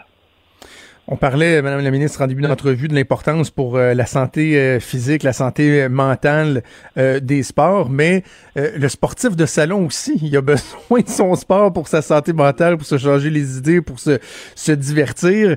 pour ce qui est de la reprise des, des, sports professionnels, bon, on voit, je voyais Gary Bettman qui, pour l'instant, écarte la possibilité d'annuler la saison de la Ligue nationale de hockey. Certains disent, bon, on pourrait reprendre les activités sans qu'il y ait des, des gens dans les, dans les gradins, que ça se tienne à huis clos. Est-ce que le gouvernement du Québec a son mot à dire là-dedans ou c'est des, décisions qui se prendront euh, à, d'autres paliers, comme par exemple avec le gouvernement fédéral? Oui, ben c'est sûr que tout ce qui est la, réglementation des ligues professionnelles, euh, c'est pas mon ministère qui le gère. Par contre, là, on est en discussion avec euh, avec les équipes professionnelles, puis là, on n'est pas dans la, la saison de euh, compétitive, on est plutôt dans est-ce que les, les joueurs pourront reprendre l'entraînement, puis de quelle façon, encore une fois, on pourra aménager. Puis aussi, les discussions se font avec la santé publique. Euh, euh, bon, on parlait de si les joueurs étaient en quarantaine, parce que puis il y a des aménagements qui peuvent se faire là. puis bon, les discussions sont en cours, puis on verra comment ça va évoluer. Puis vous parlez d'athlètes professionnels. Moi, j'ai une très grande préoccupation, vous vous en doutez, pour nos athlètes d'excellence, mm-hmm. nos Olympiens, qui évidemment ont besoin de, d'entraînement spécifique euh, parce que ça peut définitivement compromettre euh, leur carrière s'ils sont arrêtés trop longtemps. Donc ça aussi, ça fait partie des discussions qu'on a avec l'Institut national du sport. Mais on se sert aussi des travaux qui, euh, qui se font dans les ligues dans les ligues professionnelles pour justement essayer de voir comment on pourrait que ce soit les joueurs en quarantaine, les joueurs ou les athlètes en quarantaine, il y a des différentes mesures euh, de contrôle de santé et tout ça. Donc, c'est, ce sont le, le genre de discussions qu'on a présentement avec euh, ces différentes organisations-là. L'impact de Montréal, euh, on me dit que c'est le, seul club de la MLS qui, en ce moment, n'est pas en mesure d'offrir un lieu d'entraînement à ses athlètes. Certains ils vont voir peut-être une, espèce d'injustice pour les athlètes d'un club ici au Québec. Oui, ben là encore une fois, on est en, discussion euh, avec eux, avec la santé publique aussi. Euh, bon, c'est sûr que il y, a, plusieurs enjeux aussi hein, à, ouvrir un certain secteur, puis quelles sont les, répercussions sur, sur le reste euh, euh, des comportements. Alors, euh, on discute avec eux pour voir justement comment on pourrait faire un aménagement. Bon, ils ont déjà proposé un plan, donc on est avec la santé publique, on est on, est très au fait de la situation, puis on se parle, en fait, on se parle presque quotidiennement avec, euh, bon, l'impact puis avec les autres euh, équipes professionnelles. OK, en terminant, j'imagine que vous ne me donnerez pas une, date précise, là, mais dans les scénarios optimistes, la, prochaine étape où on ouvrira un peu plus, notamment pour certains euh, sports d'équipe, tout, tout, ce dont on vient de se parler, est-ce que c'est quand même à brève échéance? Est-ce qu'on parle de, on va réévaluer dans quelques jours, une semaine, deux semaines, ou c'est dans un mois, deux mois? à quoi on peut s'attendre? En fait, on l'évalue euh, quotidiennement. Hein. On est euh, on est au fait de, de qu'est-ce qui se passe puis quel est le portrait épidémiologique. Euh, la prochaine étape sera les, entraînements supervisés. Donc, quand je parlais, euh, bon, ça, pourrait être un entraînement de groupe avec euh, plusieurs personnes. Encore une fois, il faut que ça se fasse à l'extérieur parce qu'on n'est pas, on n'est pas du tout dans, dans, dans, les sports qui se font à l'intérieur. Mm-hmm. Euh, mais, mais malheureusement, et ben, puis c'est pas parce que je veux pas vous donner la date, mais c'est parce qu'on n'a pas la date. On voit comment les choses évoluent. bon, on, on, a les écoles là, qui sont ouvertes, qui vont nous donner encore une fois une, lecture intéressante de comment ça se passe là, un groupe de 15 enfants qui évoluent ensemble puis qui, euh, qui respectent les règles de, distanciation et tout ça. Donc ça, c'est vraiment des choses qui vont euh, pouvoir euh, nous donner des, matières à, voir la suite des choses, mais on, est quotidiennement en train de voir comment on peut déconfiner davantage parce que ultimement, notre objectif, c'est de faire en sorte que nos jeunes puissent, nos jeunes et nos moins jeunes puissent bouger. Absolument. On va suivre ça avec beaucoup d'intérêt. Bien des gens qui sont euh, impatients de voir euh, la suite des choses. Isabelle Charret, ministre déléguée au sport euh, et loisirs du Québec. Merci de nous avoir parlé. Ça me fait plaisir. Bonne journée. Merci. Au revoir. Pendant que votre attention est centrée sur vos urgences du matin, vos réunions d'affaires du midi, votre retour à la maison ou votre emploi du soir, celle de Desjardins Entreprises est centrée sur plus de 400 000 entreprises à toute heure du jour. Grâce à notre connaissance des secteurs d'activité et à notre accompagnement spécialisé, nous aidons les entrepreneurs à relever chaque défi pour qu'ils puissent rester centrés sur ce qui compte, le développement de leur entreprise.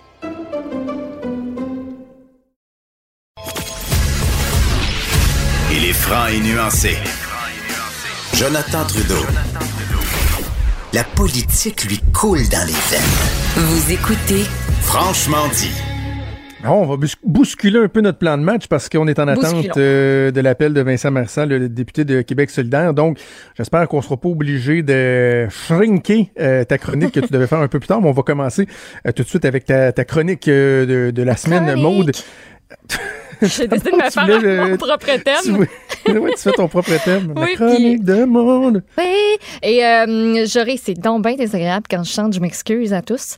Euh, donc, je vais laisser d'autres gens chanter parce que j'aime ça prendre l'habitude de commencer avec une chanson. La, la semaine dernière, ça avait rapport avec euh, la pandémie. Là, ça n'a pas rapport pas en tout. Oui, avec euh, des points de vue divergents de toi et moi par rapport aux paroles. Là, ça n'a aucun lien avec la pandémie. C'est juste parce que je sais pas, mais je tripe dessus ces temps-ci. Fait qu'on l'écoute, la tune. Je sais quoi après.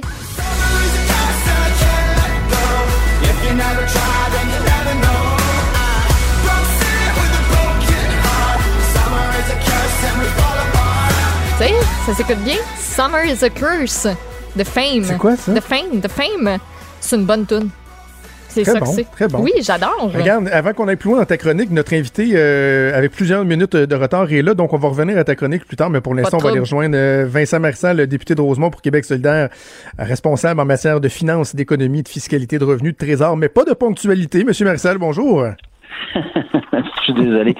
Les, les mouvements à l'Assemblée nationale sont un peu plus compliqués soudainement. Oui, hein? il y a des points de contrôle, beaucoup de plurels. Euh, puis il n'y a pas d'ascenseur. Alors bon, ça, c'est ça. puis euh, j'avais, il y avait de l'intérêt pour la conférence de presse qu'on a faite. Alors j'ai été retenu un peu et j'en suis désolé. Bon, l'important, c'est qu'on se parle, euh, Monsieur Marcel. Vous avez fait donc une conférence de presse ce matin. J'avais bien, bien hâte de voir ce que vous proposiez, parce que dans la vie de convocation, on parlait d'une idée, d'une proposition d'impôt de pandémie. Qu'est-ce que votre formation a proposé ce matin? Ben, on propose euh, tout simplement que pour l'année 2021, donc l'année fiscale 2021, les entreprises qui feront du profit euh, devront, devraient contribuer davantage euh, parce que c'est une période extrêmement difficile. Il y a énormément d'entreprises qui passeront pas à travers, d'autres évidemment qui vont sortir de là énormément endettées. Il y a des entreprises et des secteurs d'économie, par contre, qui continuent de rouler certains secteurs qui roulent, ma foi, même plus. Alors, il s'agit de, certains diraient, un impôt de guerre, euh, impôt pandémie ou de l'impôt solidaire de pandémie. Euh, il s'agit effectivement de, de faire un effort pour se sortir de là par les entreprises qui auront fait du profit. Et évidemment, ça exclut les très petites entreprises ou les petites entreprises là, pour les 100 premiers 1000 dollars de profit. OK, on va y, on va y venir aux, petites entreprises, mais parlons euh, tout d'abord des, plus grands qui génèrent euh, des, des gonzillards euh, de dollars de profit. Qu'est-ce que vous proposez concrètement comme modulation? Ben, on propose essentiellement de passer grosso modo de 14% ce qui est le cas actuellement. En fait, pour, les très petites, c'est-à-dire de 4% à 6% et puis les très grandes, il y a certains secteurs qui sont des secteurs beaucoup plus beaucoup plus euh, payant, je dirais, là, euh, de passer là, grosso modo de 12 à 17.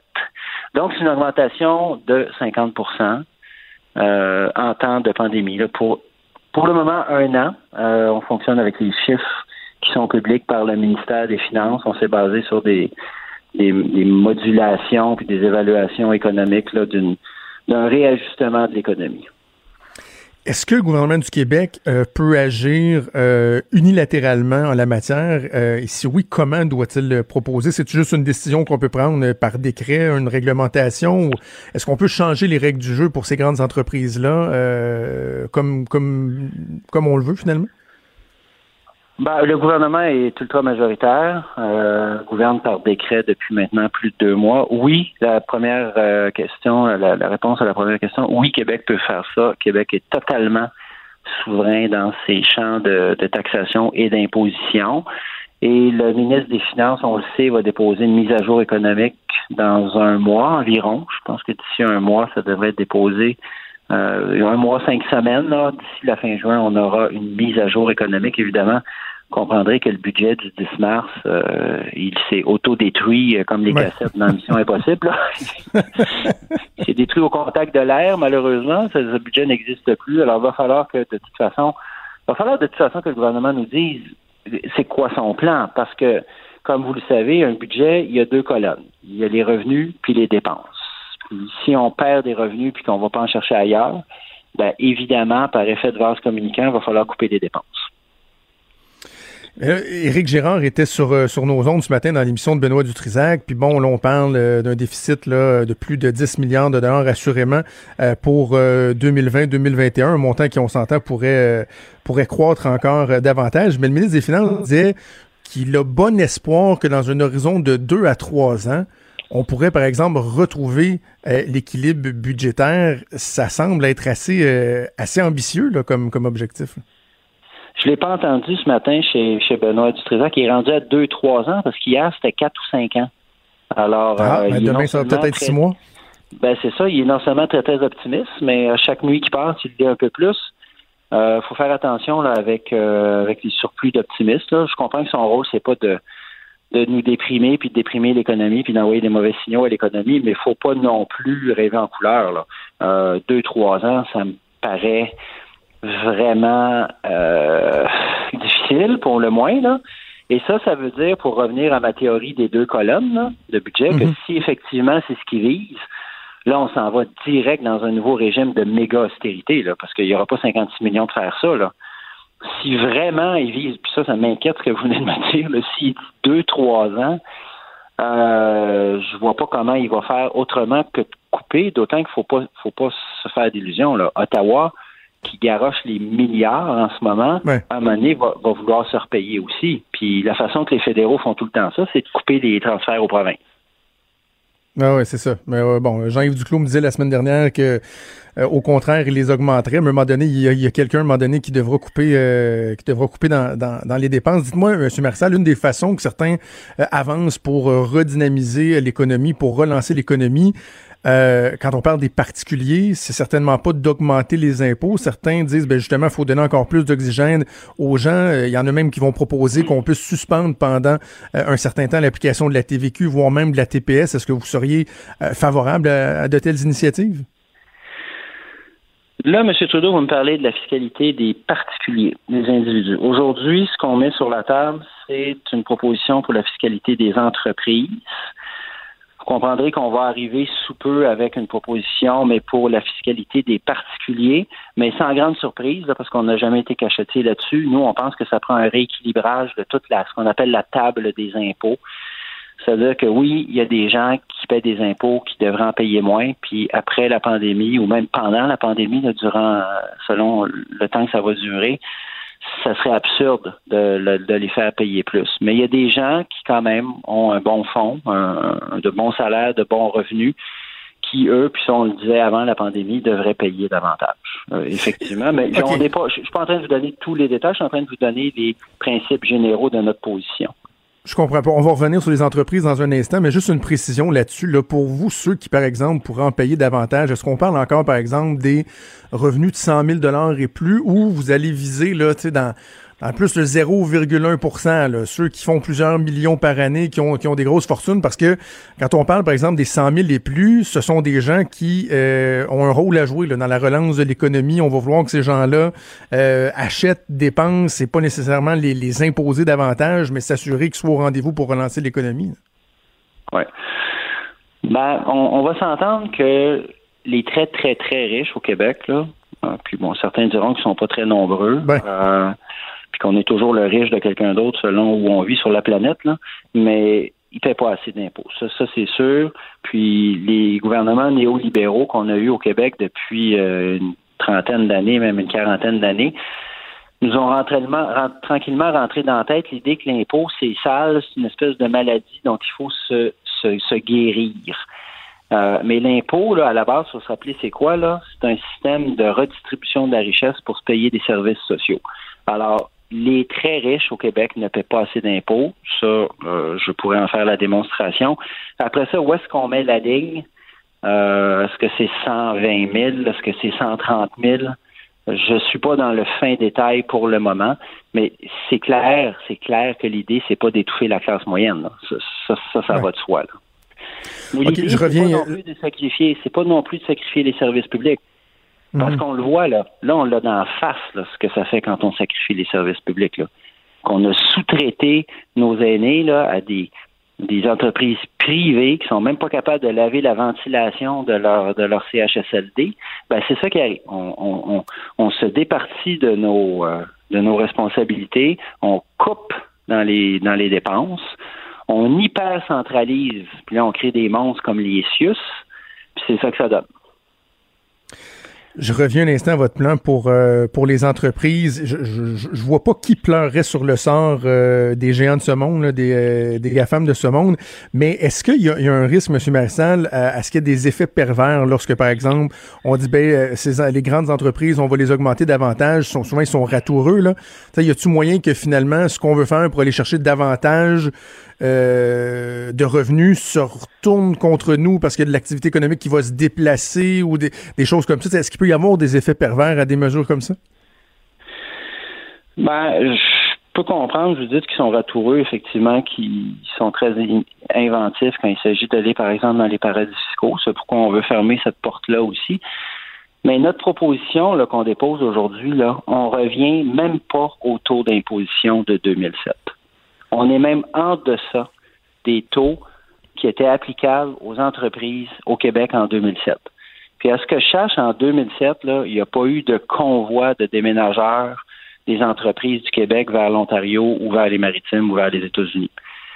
À un moment donné, il y a quelqu'un dans nos gouvernements néolibéraux qui a compris qu'il fallait ou qui, a pris une, obsession sur les impôts qui a bu le Kool-Aid du patronat puis des chambres de commerce, puis qui s'est dit il faut absolument baisser l'impôt. Là, c'est, c'est, c'est le leitmotiv, c'est ça qu'il faut faire.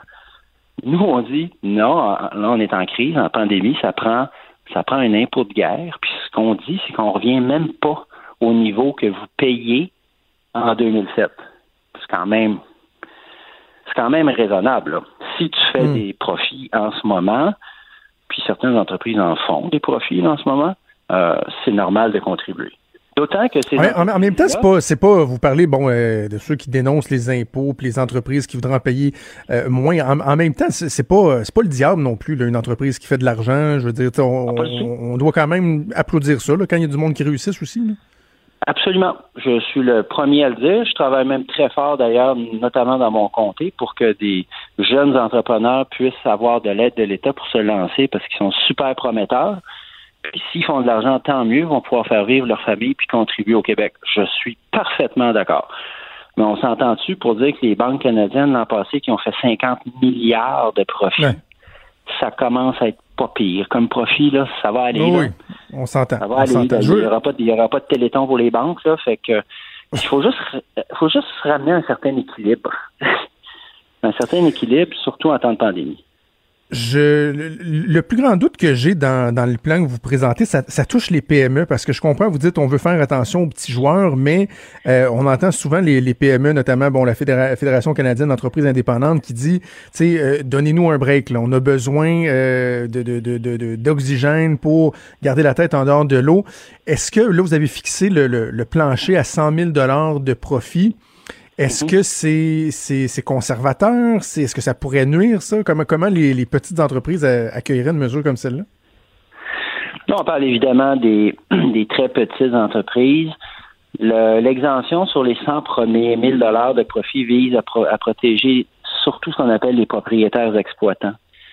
Euh, le restaurateur qui opère le restaurant avec euh, avec sa conjointe ou l'inverse, euh, qui ont deux, trois employés. J'en, moi, j'en ai un paquet de ça dans mon comté. Évidemment, l'idée, c'est pas de leur couper le cou à ce monde-là, là, c'est, sûr. Donc, je pense qu'avec 100 000, c'est- évidemment, c'est une base. euh, on aurait pu mettre 200, on aurait pu mettre 50. À 100 000, je pense qu'on leur permet quand même de tirer un certain profit, puis de survivre.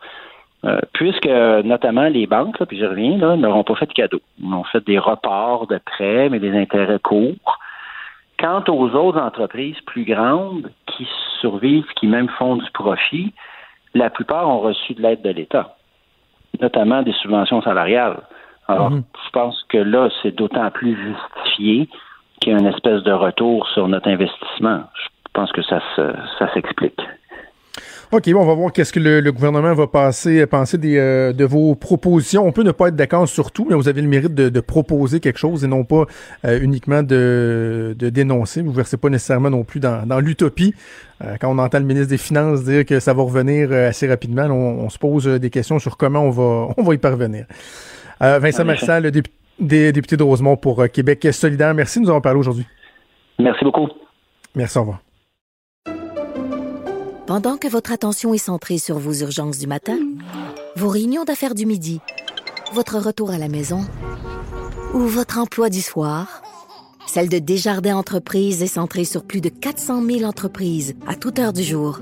Grâce à notre connaissance des secteurs d'activité et à notre accompagnement spécialisé, nous aidons les entrepreneurs à relever chaque défi pour qu'ils puissent rester centrés sur ce qui compte, le développement de leur entreprise.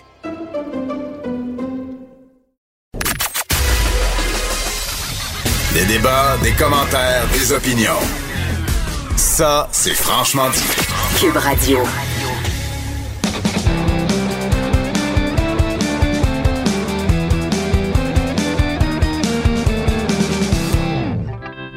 Chronique et disque dur avec Stéphane Plante. Salut, Steph. Salut Jonathan, salut Maude. Hello. Hey, on parle euh, beaucoup des, euh, des ben, j'allais dire des balles de finissant, des pas de balles de finissant là, euh, qui, Ouais, qui- qui ont lieu. On voit des, des jeunes qui ont mis leur, euh, le- leurs plus beaux atours, les belles robes pour aller chercher leurs effets personnels à l'école, euh, à défaut de les mettre lors de leur soirée. Et euh, ça t'a euh, donné l'idée de parler des meilleures chansons pour les balles de finissant. Très bon, ça. Ben oui, parce que c'est en regardant Riverdale, je l'avoue, mon péché mignon. Wow! euh, Il y avait un gros scandale parce que le directeur, le méchant directeur René, annulait le, Ouais. le, le bal de finissant pour punir ces méchants élèves. Et je me suis dit, mon Dieu, ils sont tellement révoltés, ça fait trop 2019. En 2020, c'est pire que ça. Personne va en avoir de balle. Ça finit là. Euh, mais c'est vrai qu'en plus, la belle robe, le bel habit, on se souvient des chansons qui jouaient à ce moment-là, euh, même si souvent c'est plus à l'après-balle que les choses se passaient, là, loin des parents et des profs. Euh, la musique jouait là aussi, mais bon, c'est OK, on va, on va garder ça legit, le bal en lui-même. Euh, c'est certain que chaque génération a ses chansons, mais on verra qu'il y a des pièces qui traversent quand même un peu les décennies. Euh, et c'est drôle parce que c'est très, aux États-Unis, c'est très documenté comme phénomène. Euh, le Rolling Stone, BuzzFeed ont ramené souvent euh, des enquêtes, des statistiques là-dessus. Euh, au Québec, euh, voire dans la francophonie, je pense que la grande recension des chansons de bal de finissant, reste à faire. Mais bon, c'est peut-être une mission que je vais me donner. je vais me mettre une note de côté. Euh, comme je disais, des fois, on, on risque un peu de divulguer son âge quand on dit quelle chanson va notre bal. Mais des fois, il y a des pièces qui jouent encore, comme Don't Stop Believing the Journey, joue encore, euh, Africa Toto joue encore pour les jeunes générations. Allez savoir pourquoi. D'ailleurs, je ne les ferai pas jouer parce qu'on les entend souvent. Mais le premier extrait, c'est pas surprenant. C'est une tonne de party. C'est tout simplement Happy de Pharrell Williams. Clap along if you feel like a room without a roof. Clap along if you feel like happiness Tu peux pas, avoir un sourire dans la face quand t'écoutes Non, ça. tu peux pas envoyer chez quelqu'un, Ben, c'est ça.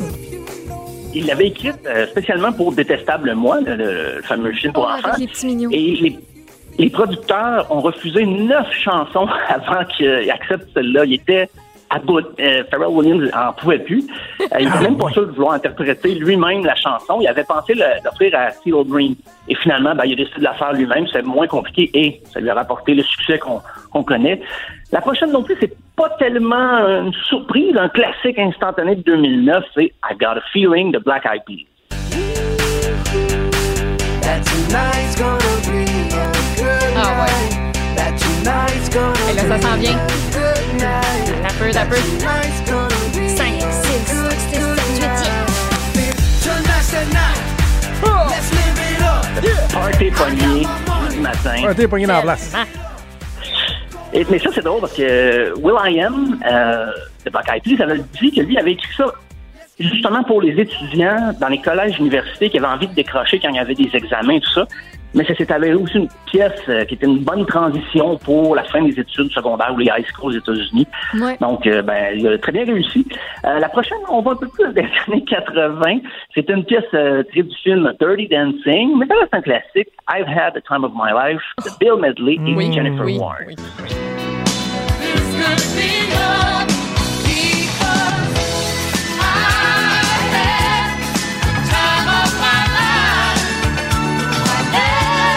Hey, y en a-tu des jeunes bien chauds qui pensaient qu'ils pouvaient, euh, ils pouvaient faire Nobody pouvaient Puts euh. Baby in the Corner? Là? Hein? On laisse pas bébé dans un coin.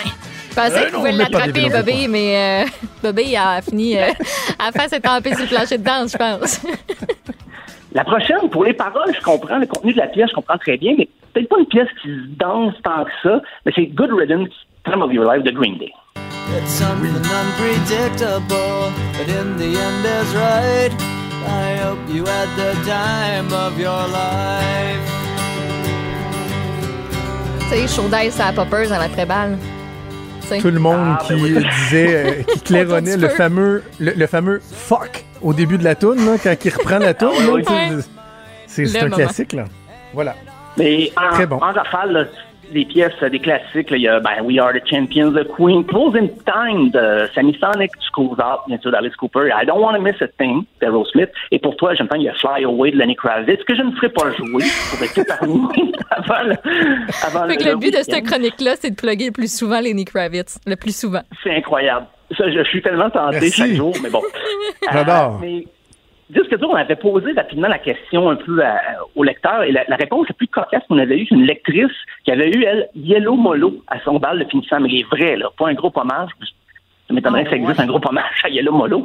Donc, euh, ça m'a fait rire. Mais sinon, les réponses les plus fréquentes, il y avait Pretty Fly for a White Guy d'Offspring, Nothing Compares to You, Sinead O'Connor, Umbrella, Rihanna, When I've Changed, Scorpions, uh, Fight for Your Right, Beastie Boys, Say My Name, Destiny's Child, All the Small Things, Blink-182, uh, Show Me the Meaning of Being Lonely, The Backstreet Boys.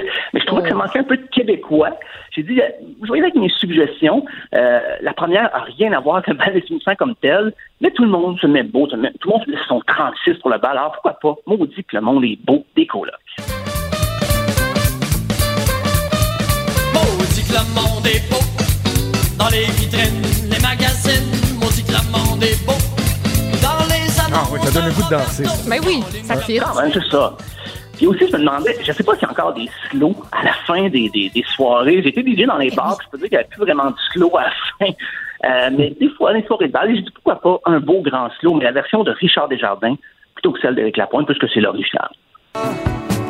Il a traversé toutes les danseurs, puis il est allé y demander.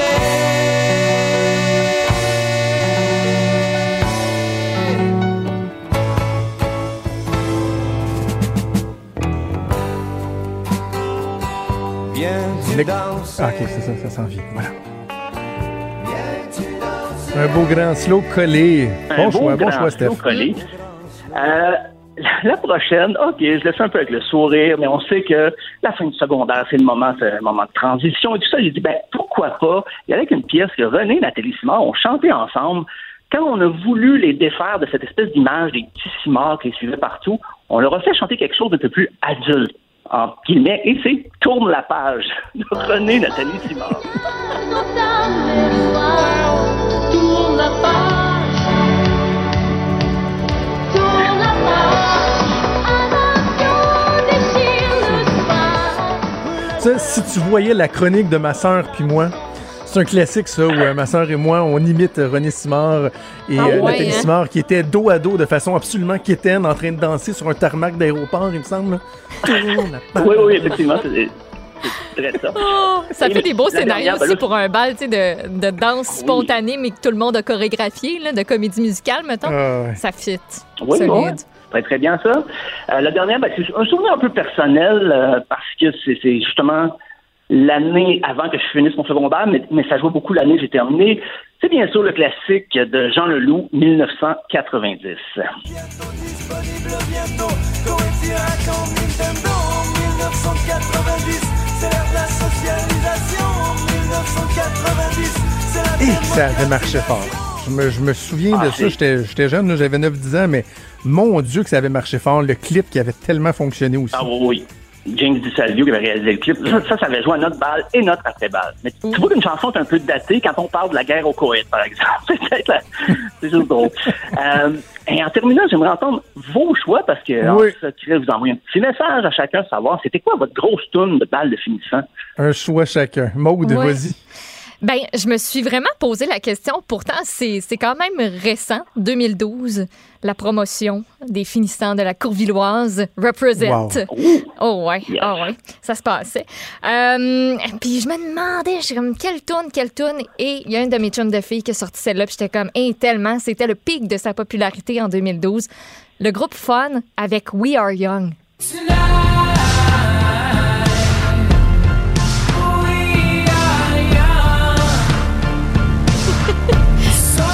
Je capote. Hey, je me rappelle. Ah non, je capote parce que dans ma tête, c'est hier, cette tune-là. Oui, oui, c'est hier. Ah Ben, oui, non, mais je me 2012, ça fait, euh, ça fait un peu 8 ans. C'est ça, ça démontre à quel point t'es plus jeune que moi. Ça fait pas très longtemps. Puis je me rappelle, je suis allée voir ce groupe-là à l'Impérial. On était première rangée, Ah puis oui. on capotait. Là. Ils étaient Ah au oui. sommet de leur popularité, bon. c'était bon, là. Ça a Wow. tombé vite, par exemple. Hein? Euh, oui, on n'a pas entendu On beaucoup fait deux, parler trois tunes. après. Ouais. Celle avec Pink, Just Give Me a Reason, qui était super bonne aussi. Mais après Ouais. ça, on très peu entendu C'est parler.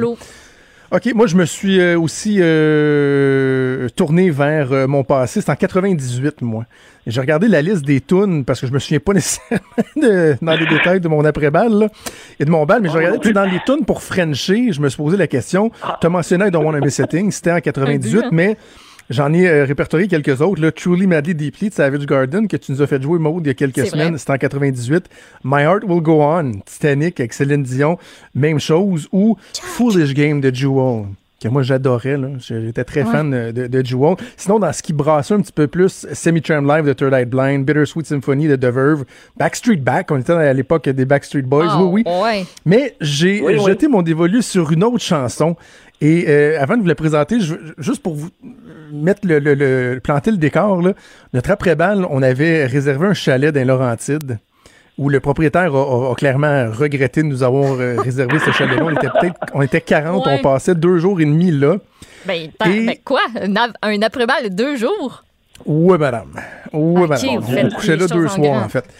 Et euh, il y avait une piscine creusée. Puis là, on sentait qu'on a été chaud pendant 48 heures. Et à un moment donné, Oh. euh, il y a quelqu'un qui s'est dit, qui était en état de conduire, j'imagine, et qui avait sa voiture, ça serait tellement drôle de faire un gros bubble bath. Tu sais, un bain moussant Non. dans la piscine. Comme à Fontaine de tournée Donc- hier, dans le fond.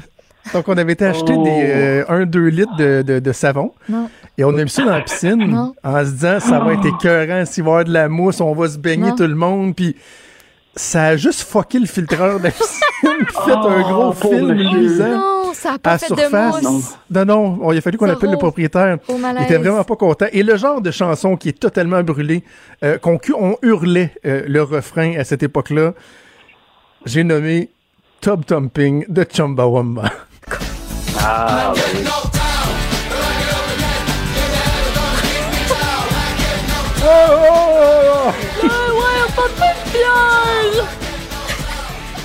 ça a j'avais joué ça pareil, hein? Mais ça, ça a pas bien vieilli, ça.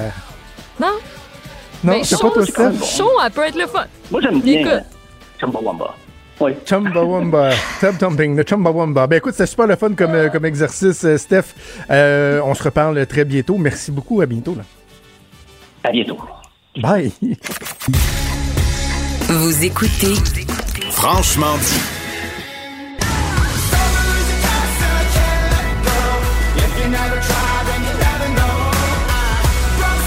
Bon, là, on revient en bonne et due forme avec la chronique de mode et cette chanson que tu voulais euh, nous faire entendre. Qui, qui- c'est vraiment très bon. C'est quoi vraiment bon. Summer is a Curse de Fame, mais écrit F-A-I-M. C'est un groupe d'Australiens et euh, j'ai comme découvert que cette tune-là est sortie en genre 2018, a eu un gros succès en 2019. Mais ici au Québec, je pense qu'on commence à la découvrir parce que ça joue bien gros en radio. C'est même que je l'ai entendu, puis je me suis dit, voyons, bien bon ça, bien entraînant Ça fait un peu euh, Imagine Dragons. euh, Il y en a beaucoup aussi qui parlent euh, d'un- d'une influence de Fall Out Boy parce que le, C'est ça, j'allais dire. parce que Pete Fall Out Wentz, Boy. ouais, parce que Pete Wentz écrit des chansons avec et pour eux. Je sais pas si c'est le cas pour celle-là. Il y en a qui parlent aussi d'influence à la Good Charlotte sur certaines autres de leurs chansons, de Blink aussi. On le reconnaît peut-être un peu moins dans celle-là, mais euh, c'est fun. chercher ça. J'aime ça. On va aller chercher Ouais, ça. Et là, dans tes sujets, tu voulais commencer donc par nous parler de, de Netflix qui Ben. euh, nous fait économiser. Oui, peut-être. Ben, en ce moment, encore plus, mais encore moins. Vous allez comprendre. Selon le Hein? site, c'était mêlant ça. Selon le site reviews.com, Netflix nous a fait économiser en 2019 non pas de l'argent, mais du temps. Ouais, ouais, du temps. Ce qui est bizarre. Sur Netflix, il y a une chose qu'il n'y a pas. Et c'est des publicités. On aurait sauvé l'année passée neuf jours de publicité en tout. On a calculé que deux heures de visionnement sans pub de Netflix, ça te sauve 36 minutes par jour de pub que si tu avais regardé la télé traditionnelle. Fait que par année, ça fait 219 heures. Et si on divise ça en jours, ça fait 9 jours. Et depuis le début du confinement, notre utilisation quotidienne de Netflix, elle a augmenté d'au moins 30 minutes par personne par jour. Fait que hop, 9 minutes Ah. de coupé, de plus, de publicité par jour dans ton lot quotidien. Fait que tu Ah, perds plus bon. de temps sur Netflix. Quoique perdre du temps, c'est un peu. euh, on le perd pas vraiment. On a beaucoup de temps, donc on l'investit dans Netflix à ce moment-ci. Euh, donc, 182 millions d'abonnés dans le monde présentement sur euh, Netflix qui se passe de publicité à longueur d'année quasiment. Tant mieux pour lui. En même temps, on va se réjouir que la, la- la télévision traditionnelle aussi Tant mieux pour lui, c'est euh, a vu son, son, son écoute augmenter. Malheureusement, ça veut pas dire que la tarte publicitaire euh, augmente Oui. parce que c'est difficile.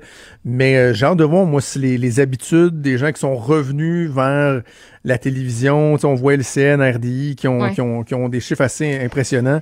Ben, Rien pour nous réjouir parce que, comme, je- comme on l'a déjà dit à des gens, allez pas penser qu'on triple, l'argent rentre pas, il y en a plus de publicité, justement. Ben, comme. Netflix, il y en a comme plus de publicité, fait que c'est pas une situation qui est joyeuse, mais si ça va amener un changement d'habitude durable. Tu sais, consommer de l'information en même temps, si tu le fais à la télé traditionnelle, puis même si tu le fais sur le web aussi, tu as toujours de la publicité à quelque part là-dedans. Si vous allez Ah sur un site ça. Internet pour, pour voir un reportage vidéo, ben c'est sûr que vous allez avoir une petite pub euh, par-ci, par-là. OK, maintenant tu me parles d'une de, voir c'est Ouais. quoi d'une poutine Ah, tu l'as pas vu? qui euh, déchire Oh, les Dieu. internautes. Non, j'ai pas vu ça. Mon Dieu, mon Dieu, mon Dieu, mais tu vis où? Les réseaux sociaux sont Lévis. on Confiné dans ma maison. fire. Et euh, de toi euh, et moi, c'est toi qui es le plus près de cet endroit à Rivière-du-Loup. Le casse-croûte Fred Ellis qui a rendu disponible un nouvel item sur son menu depuis mardi. Je t'invite à aller sur leur euh, page Facebook. On avait déjà parlé, toi et moi, de la poutine licorne d'un resto en Ontario qui euh, a déchiré, encore une fois, la toile. Tout le monde était comme arc. Voyons donc, c'est une honte à la poutine, c'est une honte au Québec. Qu'est-ce que vous faites en Ontario? Un autre scandale poutine du côté de Rivière-du-Loup pour la Poutide 19 qui est disponible donc comme je dit bah, depuis mardi. On souligne la créativité de euh, du casse-croûte Fred Ellis qui a décidé de teinter ses crottes de fromage. Ces crottes de fromage sont de toutes les couleurs de l'arc-en-ciel. On a teinté les crottes de fromage. Fait que sur le top de ta poutine, qui est brune, on s'entend, c'est sauce brune, frites normales, fromage teinté de colorants de toutes couleurs. Euh, eux euh, mettent de l'avant leur créativité. Ils disent, nous autres, on tente quelque chose, on veut amener l'arc-en-ciel dans votre assiette. Et les gens sont pas tous d'accord. C'est pas très ragoûtant, moi, te dire que ça m'attire pas, toi. Parmi Comment les ça comparaisons, Fred et quoi? la poutine de 19.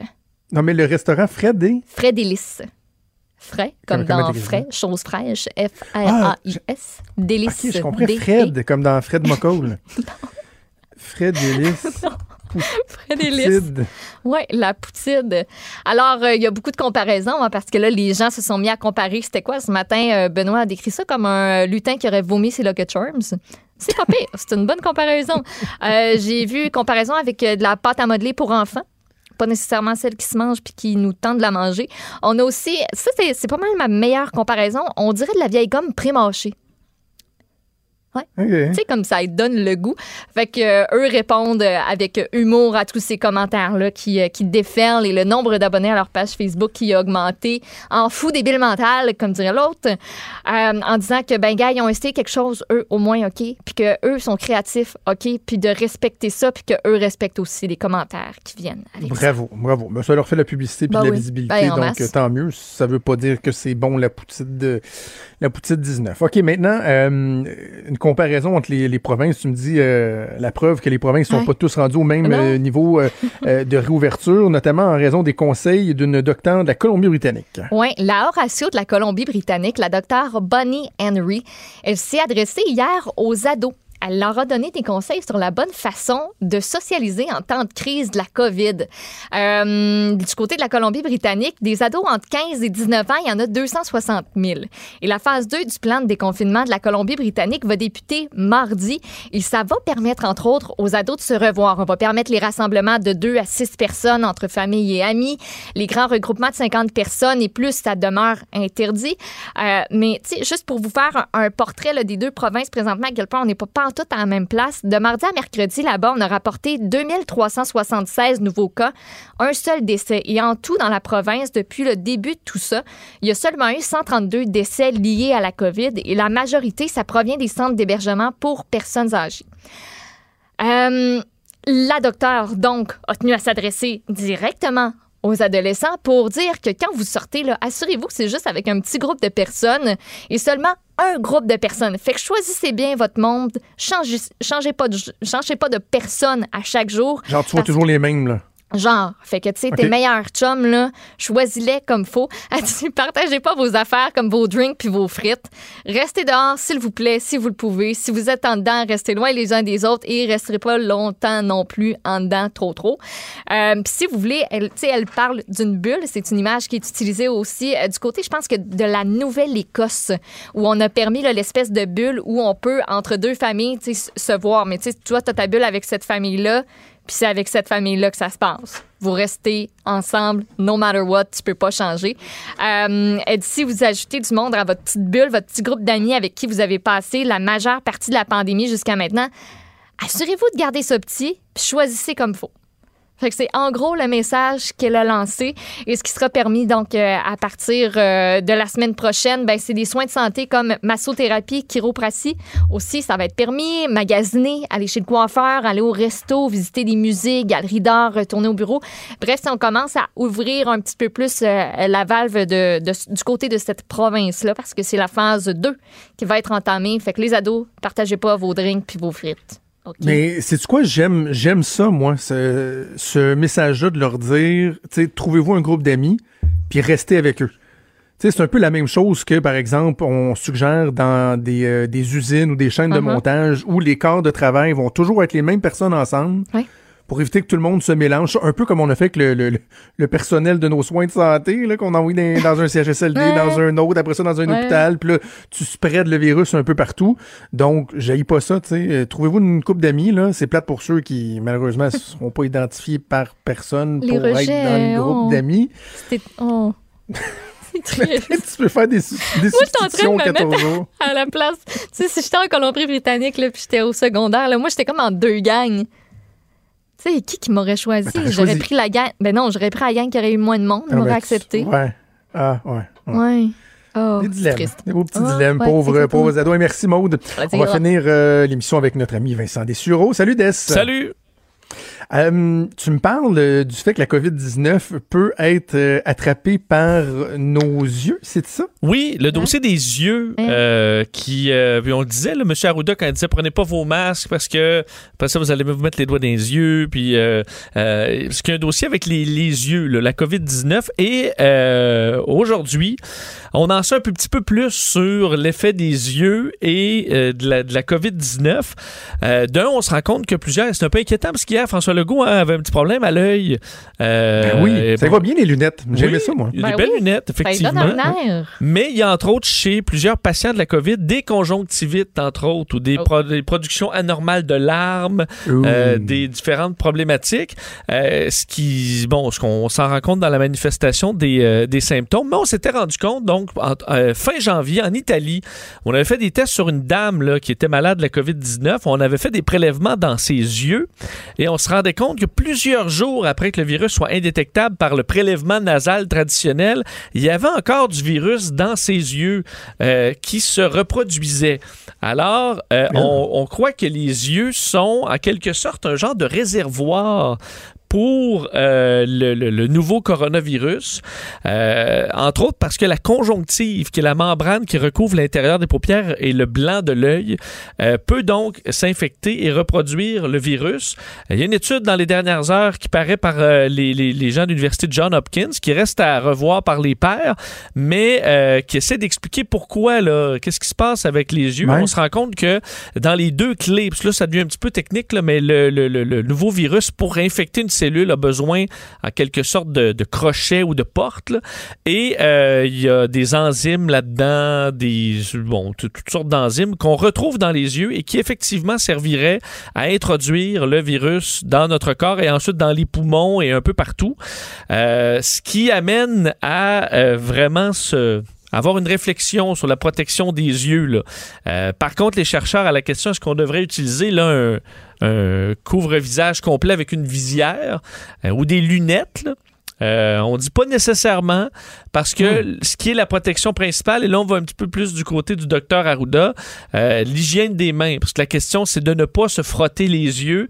Si à la fin de la journée là, vos mains sont sales, vous frottez les yeux, c'est ça le danger. Euh, et par contre, ben, la distanciation sociale va vous protéger des postillons. Parce qu'on dit, si, si si toi, tu as la COVID-19, Jonathan, tu me postillonnes dans l'œil, je vais le pogner, là. Absolument, mais c'est pour ça que les, les gens mettent des visières puis des, euh, des lunettes. là. C'est c'est carrément pour ça. Exactement. Alors, euh, les études semblent vraiment prouver que dans le dossier de la, de- du nouveau coronavirus, c'est euh, c'est assez similaire. On voit ça avec d'autres maladies, mais c'est de loin supérieur. Entre autres, si on compare au SRAS, là, qui a été euh, bon, beaucoup couvert dans les dernières années, euh, on dit que le niveau de virus là, euh, est supérieur à de 80 à 100 fois plus euh, pour euh, le, le- le nouveau coronavirus, alors que vos yeux, probablement quand vous êtes indétectable par d'autres moyens, ben, il se reproduit encore dans vos yeux comme une petite pépinière là, à, à COVID-19. Rien, rien qu'une grippe, cette affaire-là. Ah oui, rien que. grippe. Non, mais ça montre Ouais. qu'à Ouais, chaque ouais, fois, ouais, on, en, ça montre qu'on connaissait pas là, ce, ce- ce nouveau virus-là. On en apprend à le connaître euh, au, au fil des semaines, mais on en apprend encore aujourd'hui. Je t'écoute parler au niveau du, euh, du lingo, là, euh, du langage. Euh, quand on est rendu à des dizaines et des dizaines de milliers de morts, est-ce qu'à un moment donné, on va arrêter de l'appeler le nouveau coronavirus? Je, trouve qu'il Oui, euh, mais à être tanné de le voir. Non, mais en fait, en fait, c'est parce que si j'utilise pas ce terme-là, je suis obligé de te dire le SARS-CoV majuscule-2, qui est le vrai nom du nouveau coronavirus. COVID-19 étant le nom de la maladie que le virus crée. Alors, si je te dis juste coronavirus, c'est faux parce qu'il y en a plein. si je te dis SARS-CoV-2, c'est vraiment lourd. Si je te dis COVID-19, c'est incorrect. Alors, nouveau coronavirus, ça marche aussi. Quand je te parle de la partie virus, quand je te parle de la maladie, la COVID-19, mais il faut la dire à la. Même M. Arruda dit souvent au masculin. Et euh, il se trompe. Même la- l'Académie de. la COVID. L'Académie Oui, ben, de la langue française cette se semaine qui est allée taper sur le doigt des Français, entre autres, qui disent ben, le, euh, ben, le COVID, hein, le COVID. hein. Je vois Achille qui me fait des gros yeux. Mais c'est vrai, en yeux. France, et puis on dit le. COVID. ben, euh, alors, non, euh, en France, ils disent pas le COVID, ils disent pas la COVID, ils disent the COVID. Ah, c'est Parce que autres, ils le disent en anglais. c'est the COVID. c'est the COVID. the COVID. The J'ai jamais COVID, compris pourquoi c'est qu'ils voient le Z dans THE. Ouais, mais J'ai nous- jamais compris. Il n'y a pas de Z dans THE, c'est pas the. Ouais, mais c'est pas de non plus comme nous on le dirait là. Nous, Bon. là, au Québec, on dit de, de my brother. Là, eux vont dire my brother, mais c'est ni l'un ni l'autre est correct. Là. Faut dire le th, mais ça, ça, c'est plus, c'est plus difficile Voilà. pour euh, notre langue qui est pas Voilà. formée à dire ça. Merci Des, on t'écoute avec euh, Sophie pour ton bulletin de nouvelles et avec euh, Mario cet après-midi. Sophie s'en vient euh, tout de suite. Un gros merci à toute l'équipe. Je vous souhaite une excellente journée. On se donne rendez-vous demain à 10h. Salut.